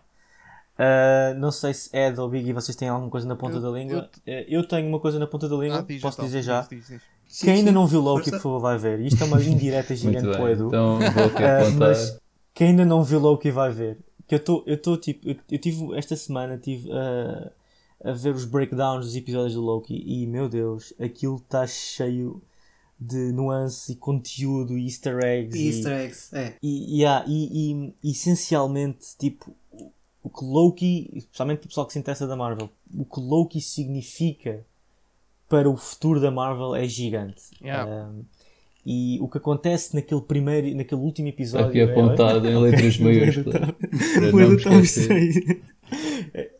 isso, isso. Faz bem, faz bem. Um, o que aquele último episódio de Loki significa para, o, para os próximos 10 anos de MCU é gigante. Uh, e para quem gosta, acho que é mesmo um must, must see. É um must see. Esta é, é a dica que eu deixo esta semana. Ok. Biggie, tens alguma coisa? É assim, em termos de filmes recentes, uh, um filme que eu gostei, um filme que eu vi recentemente que eu gostei bastante é o Jungle Cruise. Acho que está um filme bastante, bastante bom, uh, apesar de que é um filme mais para família, não é um filme tanto, tanto de. Pronto, é um filme mais de família, portanto vão com isso em mente. Mas eu, eu pelo menos gostei bastante, acho que é um filme muito bom. E no outro lado do espectro, uh, um filme que eu odiei, odiei mesmo. Uh, eu não sei, eu não tenho a certeza se não falei dele na, no primeiro episódio, mas se calhar até já falei, mas volto a repetir porque é mesmo muito mau. É a sequela do um, Hitman's Bodyguard, yeah. portanto, ah, Hitman's Wife's Bodyguard. Certo. Opa, é muito mau. É muito mau. E é um filme que infelizmente uh, está-me a pôr um pouco nervoso com o Free Guy. Porque se o Free Guy for, tiver o mesmo tipo de humor que, que, este, que, que este filme tinha, acho que não, acho que não vai ser, acho que vai ser um filme que, que eu não vou gostar muito. Porque, opa, aquilo que eu acho, aquilo que eu estou a, aquilo que eu estou a achar é que o Ryan Reynolds apanhou aquele aquela aquela fórmula que ele acha que resulta e não está a sair dali. E não sai dali por nada deste mundo. E ele basicamente agora só vai ser ficar... bom no Deadpool. É, é, é um bocado, é um bocado assim, é um bocado assim. Portanto, aí estão as minhas duas recomendações. O Jungle Cruise, eu gostei bastante do filme e, sinceramente, se fizerem uma, uma sequela, eu vou ser das primeiras pessoas a ver. O Whitman's Wife's Bodyguard é um filme que ficou gravado pelos, pelas piores razões é ir, é ir à FNAC comprar todos os DVDs para ninguém ver. Sim. Nossa. Serviço público. Se não for com o meu dinheiro, sim. sim, sim, sim. Isso é, isso é, a tua gestão financeira. Mas é ir à FNAC, comprar os filmes todos, queimá-los e depois as pessoas querem comprar e não conseguem. E tu dizes, exatamente, aquela cena, salvei o mundo disto. Ed. Ok, olha, eu da minha parte posso dar aqui esta nota também para o Jungle, Jungle Cruise. Um, gostei, concordo com a ideia de ser um filme mais familiar. É completamente. É aquele tipo de filme Disney para família. Muitas vibes de Piratas das Caraíbas, mas, sim, sim. mas não pelo mau sentido. Atenção. Vibes na, na questão. Tem lá cenas que fizeram lembrar. Um, mas sim, Jungle Cruise acho que hum, acho que está tá interessante. E eu tinha aqui mais. Temos análise no site. Uh, temos, temos, temos, sim senhor. Análise no Café Mais Geek, vão ao Café Mais Geek. Não temos? Devemos ter. Então mesmo? Sabes? Não foste tu que escreveste? Não. Então foi o Pedro, se calhar. Eu lembro-me de ter visto qualquer coisa. Não sei se, se, se temos. Olha, agora... eu estou a ver a cara do Ed em pânico. Agora, para a pesquisar. Temos? Será que Não, temos? mas por acaso não estava a pesquisar isso. Um, até estava a pesquisar outra coisa. Uh, mas eu acho que ainda não temos. Ou temos? Já temos. Não, se calhar até já temos, sei lá. Epá, eu, eu não, vi não lá temos. no nosso chat que alguém ia escrever. Ah, se calhar não alguém temos. ia escrever, mas ainda não está. Um... Então, até quarta-feira, que é quando este episódio sai, Exato. devemos ter. Há, portanto... há de aparecer alguma coisa. mas pronto, queria aqui só deixar mais uma nota de um filme que eu não conhecia de todo. Epá, isto é, atenção, uh, o filme, tipo, não é especial, é mais para também tipo uma cena super familiar para um domingo à tarde. Uh, mas é pá, apanhei aquilo na televisão, desconheci completamente. Tem o Batista, uh, o Dave Batista, e eu estava-me a tentar lembrar do raio do nome do filme, e era isso que eu andava a pesquisar. E não me estou. Da Netflix? Não, não, não, não. Da... É este, é este aqui. Já, é, já, já é um bocadinho antigo, é 2016. É pá, é um daqueles filmes mesmo. Sabes, sabes porquê que eu até vou, vou falar deste filme? Estou a falar deste filme? É porque fez-me lembrar uh, daqueles filmes de ação juvenis dos anos 90, tipo uma coisa super antiga. Um, pronto, e deu-me super vibes desses, desses filmes. E então, pronto, uh, acabei por ver que é o. Epá, ele em português é o Portal do Guerreiro. Um, eu estava a tentar perceber o nome em inglês, mas não estou a chegar lá. Portal do Guerreiro. The Warriors Gate. Ok, parece-me ser bastante direto do, do título do título em português. Pronto. Opa, é um filmezito de mete ação, mete fantasia. Uh, pronto. É, tem, o, tem o Luke Besson como, como, como, hum, é. como guionista. É. Uh, epá, yeah. Uh, nada de especial, mas vê-se. É, é bom. Olha, se tiverem miúdos para ver assim uh, a um domingo à tarde, top. Por isso, fica aqui. Saiu a 13 de julho de 2017. 17? Pensava que é 16. Mas yeah. sim, mas ok. 16 foi na China. Ah, ok. Pronto. Isto é uma produção chinesa e francesa. Ok. Isto é tipo um tesourinho, já percebi. Yeah. Mas Sim, pronto, senhor, é sugestões estão feitas. Um, eu, por acaso, ando a ver, andava a ver Bad Batch, mas aquilo irritou-me para caraças. É só fillers. No entanto, acho que saiu agora o último episódio e dizem que está. Não, eu recuso-me a dizer o lote estragado. Fico pior que estragado quando dizem o lote estragado. A melhor, um... a melhor tradução de todos os tempos, desculpa é... lá. E, sabe, opá, e não, não me obriguem a falar sobre isto, mas eu vou só dizer uma coisa: irrita-me para caraças que no Clone Wars tu tens. Portanto, eles são todos clones, não é? Portanto, faz sentido que seja a mesma pessoa a dar voz a todos os clones, não é? Porque, certo. visto que é a mesma pessoa e é isso que acontece. Na, na, na, versão original tens um gajo a dar voz, basicamente é o cast inteiro é ele. Vai lá, Rex, este gajo, este gajo. Em Portugal eles decidiram fazer cada clone ter uma voz diferente, de uma pessoa diferente, não sei o quê. E é tão estranho, que eu no outro dia vi tipo 5 minutos em português e achei tão estranho. Mas, uh, yeah, Bad Batch está um bocado está um bocado boring, mas acho que saiu agora o último episódio e foi anunciada uma segunda temporada e acho que este, este último episódio foi foi engraçado. Não sei se quem, quem está a ouvir está a acompanhar ou não. Se calhar podem deixar um comentário sobre isso. Ou não? Olha, o, o Bad Batch tem aquele ator que estavas a dizer há bocado que tinha boas. Exato. O D. Bradley Baker. Yeah. muito voice acting. Yeah. Ora bem, então vamos lá concluir o episódio de hoje. Uh, não sei bem como, mas vamos fazê-lo. Uh, eu se calhar vou perguntar, uh, assim de uma maneira rápida, Acho que não vale a pena resumir o que estivemos a falar, porque eu próprio nem, me lembro bem. tem, sido, tem sido muitas horas. Se alguém conseguisse lembrar e fazer um resumo, era top. Mas eu se calhar deixo aqui um desafio. Eu deixo aqui um desafio, que é... Faz sentido avaliarmos o filme 0 a 10 tipo IMDB? Por mim tudo bem. Será? Por mim? Comentar. Por mim, tipo, por mim 4... Sim. Ok, então Biggie, começas tu. Eu, 0 a 10 quanto é que coisa. Aquilo que, eu, aquilo, que eu já, aquilo que eu já disse logo no início, para mim dava um 7, 7.2, vá. 7. É para não ser um número assim muito redondinho. Ok. Ok. Hum. Está tudo em modo refletivo. Eu dava um 7.4.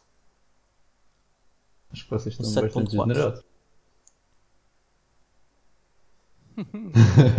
Epá, é porque eu no, eu no fundo eu diverti-me a ver o filme, estás a ver? Eu ri-me imenso, saí da sala eu feliz. Portanto, um, se calhar em termos de overall qualidade, se calhar poderia dar um 6.9, 7.0. Mas como eu diverti-me a ver o filme, e eu, eu, sou muito adepto de que a nossa primeira impressão ao sair da sala também deve ser consideravelmente considerada. Boa redundância. Um, um, como, como eu acho isso, acho que pronto, vou-lhe dar o 7.4 porque me fez rir bastante e, Yeah, foi isso. Pá, não sei. Falta os, Acho que, falta os tipo, Eduardos. epá, não sei, se calhar como o último sentimento que, tipo, ao sair do cinema foi um bocado de desilusão. Tipo, não quero que isso turve o meu discernimento. Pá, é assim, eu tipo, normalmente quando dou classificações no IMDB é tipo um intervalo. Por exemplo, se eu dou um 7 a um filme, significa que ele está tipo de 6.5 a 7.4. Ou seja, Exato. Yeah, É- tipo, não sei, acho que dava um 7 ahm, por, por aquilo que já falámos e aquilo que vocês também já falaram. Acho que tipo, para cima, de 6 para cima é, é algo positivo, por isso talvez 6 ou 7. 5 é indiferente e 4 para baixo é que não gostei. Portanto, yeah, como gostei, ou 6 ou 7. Ok, mais para o 7. Hum, ok. Boas, boas, boas notas. Eu dou facilmente. Epá, estou, estou, olha, estou entre o. o... Um 10. Sim, estou facilmente 10. 11. Não, estou entre o. 11. Estou, estou entre o 7,5 e o 8. Facilmente entre o 7,5 e o 8. Um 7,6, um 7,7. Yeah. Tranquilo. Fácil. Mas fácil. Sem, sem problema. Para mim, eh, o maior, a maior questão mesmo do filme foi a questão da. Aquela questão que eu falei da, da narrativa parece que se confunde eh, ali a meio por causa disso do vilão e não sei o quê. Mas de resto, epá, o filme agradou-me bastante por isso. Facilmente um 7-7 por aí. Acho que faz sentido. E aqui está. E aqui está o grande problema do Rotten Tomatoes. Yeah, bem visto. bem É visto. que neste momento seria 100%. Sim, no- nós estamos a 100%. Tá, sim. sim, Verdade. sim, sim. E isto é o grande problema do Rotten Tomatoes, Yeah, na minha eu- opinião. É o facto de ser mais qualitativo, quantitativo, não, qualitativo e Yeah, não o Rotten quantitativo. Tomatoes tipo, tem a nota, de facto, porque tipo, se nós formos lá clicar 92% é a Tomato Meter, né? mas depois tem 7.6 out of Exatamente. 10 average rating, ou seja, a média é, é foi mais ou menos aquilo que estávamos a dizer, 7.6, fica uma- enquadra Exato, 7, pronto, é um Yeah. filme ok, bom, bonzito, tal. Mas depois vais ver as, as, aquelas listas que eles fazem dos Yeah. melhores filmes do ano e está lá Yeah. com Yeah. 96% Sim, sim, porque. E tu vais a ver e. Esta porcaria. Sim, e, e os fanboys é logo, pessoal. Suicide o melhor Squad. filme de sempre. Exato, é um dos 100%, melhores. vocês Respeitem. Respeitem a DC. Isto Yeah. é o problema do Rotten Tomatoes. É por isso que eu não confio tanto no Rotten Tomatoes quanto isso. Eu não confio em nada disso, honestamente. É melhor Isto é é tudo bem, subjetivo, não interessa para Sim, nada. É- sim, é e verdade, é verdade. conversa. Exato. Pronto, ok. Acho que podemos acabar assim. Ahm, é uma boa maneira de se concluir eh, o episódio. Para a semana teremos ah, su- E para a o Free semana Guy, já? né? Ah, Uau. é para a Ah, semana. não, já. pera, ele foi É, para a adiado. semana já. Foi adiado. Eu acho que foi, Foi adiado adiado? uma semana ou o que foi. Espera aí, deixa-me Já nos estragou o esquema todo dos episódios. deixa confirmar, mas eu acho que ele andou uma semana para a frente. Acho que já não está para a data que, que era suposto. Eu acho que era para ser para a semana, pronto. sim, mas já acho que andou uma semana para a frente. Estreia dia 19. Já andou uma semana para a 19 frente. não é para a semana. ou não? Portanto, Não na é esta próxima quinta, semana. Era suposto ser dia 12, que era esta quinta, mas saltou para a semana seguinte, Exatamente. para dia 19. Pronto, ok. For- Ahm, Fazemos. então pronto, vocês estejam atentos, mas já sabem que o próximo episódio calhar já não vai ser, porque depois na, na semana 19 saía também o Don't Breathe 2, que também se ia fazer episódio disso, né? Não, não. O, o Don't Breathe 2 então estreia na mesma para a semana. E sim, esse já é para esta quinta. Portanto, Ah, para a ok. semana vai ser esse. Sim. Então pessoal, esqueçam tudo o que eu disse. Para a semana temos Don't Breathe 2. e para a outra semana então teremos o, o Free Guy e estes são os filmes do mês de Em princípio, sim. Sim, em sim. princípio, E é vamos isso. obrigar o André a ver, princípio, Don't 2. nada, se- Vamos agarrá-lo a uma cadeira. Sim, sim. Sim, não, desculpa. Ao estilo desculpa, André. Clockwork de Orange, ser quando está tu. com os olhos dele a boeda abertos. Tens de ser tu, Yeah. porque eu esta semana estou de férias. Eu não vou conseguir ir- ao cinema, infelizmente. Tu, Se mandares férias, tens tem- mais tempo para ir ao cinema. Não, porque não vou estar, não vou estar perto de cinema nenhum. Olha, Portanto, tenho uma coisa para te ser tu. dizer sobre isso. Tenho uma coisa para te dizer sobre isso. Yo ho, yo ho, a pirate life for me. Tens de ser tu, tens de ser não, tu. Não, não, não. Já sim, eu disse sim, logo sim. ao início sim, que isso não ia acontecer. Eu disse logo que não ia acontecer. Uh, muito menos no cinema, credo. Prefiro pôr no Rakuten, pagar e ver em casa com as luzes ligadas do que, do que ir ao cinema. Não, escurinho. não, desculpa, vai, vais ter de ir ao cinema, vais estar sozinho na sala. Não, ah pá, fogo. Não, se eu E for de ao repente cinema, o sentir Edu tem que estar ao alguém no para lhe dar a ombro. mão. Opa. Não, vai, vá. Parem de javardar, eh, não sei o que Não vou ser eu. eh, Depois a gente fala sobre isso melhor. Eh, falar pessoal a gravar. Vamos ser profissionais, ou tentar, ao menos. Ahm, pronto, fica assim fechado eh, o mês de agosto. Ahm, depois haveremos ter. eh, oh, mês de setembro é que vai ser cheio. Mês de setembro estou cá o mês inteiro, não há fundo de compar. Mas, já. Yeah. Yeah. Agosto é isto e estejam atentos ao próximo episódio. Como é que era a cena do Dragon Ball? Não percam o próximo episódio, porque não. Também não. Também não! Yeah. Pronto, é isto. Agora não sei como fechar o episódio. É Deus até amanhã e boa sorte. Adeus. Até amanhã. Até amanhã e boa Boa sorte. Mas até amanhã e boa sorte. Nó- Nós agora já temos a nossa, já temos a nossa catchphrase para, para começar, que era ora bom dia, boa tarde, boa noite. Exato. Exatamente. Ah, e agora temos que arranjar uma de finalização. De finalização. Ai, Boa noite, boa tarde e bom dia. Finalização. Ah, não, é até amanhã, até logo, Ok. até já. Até amanhã, até amanhã, Não, até cuidado. logo, até já. Até já, até amanhã. Não, até já, até logo, até amanhã. Até já, até logo, até amanhã. Exatamente. Tchau, Pronto. malta. Até para a semana. Quem nos, quem nos, está, quem nos está a ver ah, em live sabe o que é que vem daí. Se nos estás a ver no futuro, daqui a um ano, pá, não percas os, todos os episódios que estão pela frente. Não desistas de nós, que isto compensa, vale. Exatamente. Pronto, então olha, ah, até já, até logo, até amanhã. Até já, até logo até amanhã. Pronto. Isso. Eu Só não, falta o Ed? não quero Ed. dizer. Até já, até logo, até. Até para a semana. Até para a semana. Bem, vamos fechar então.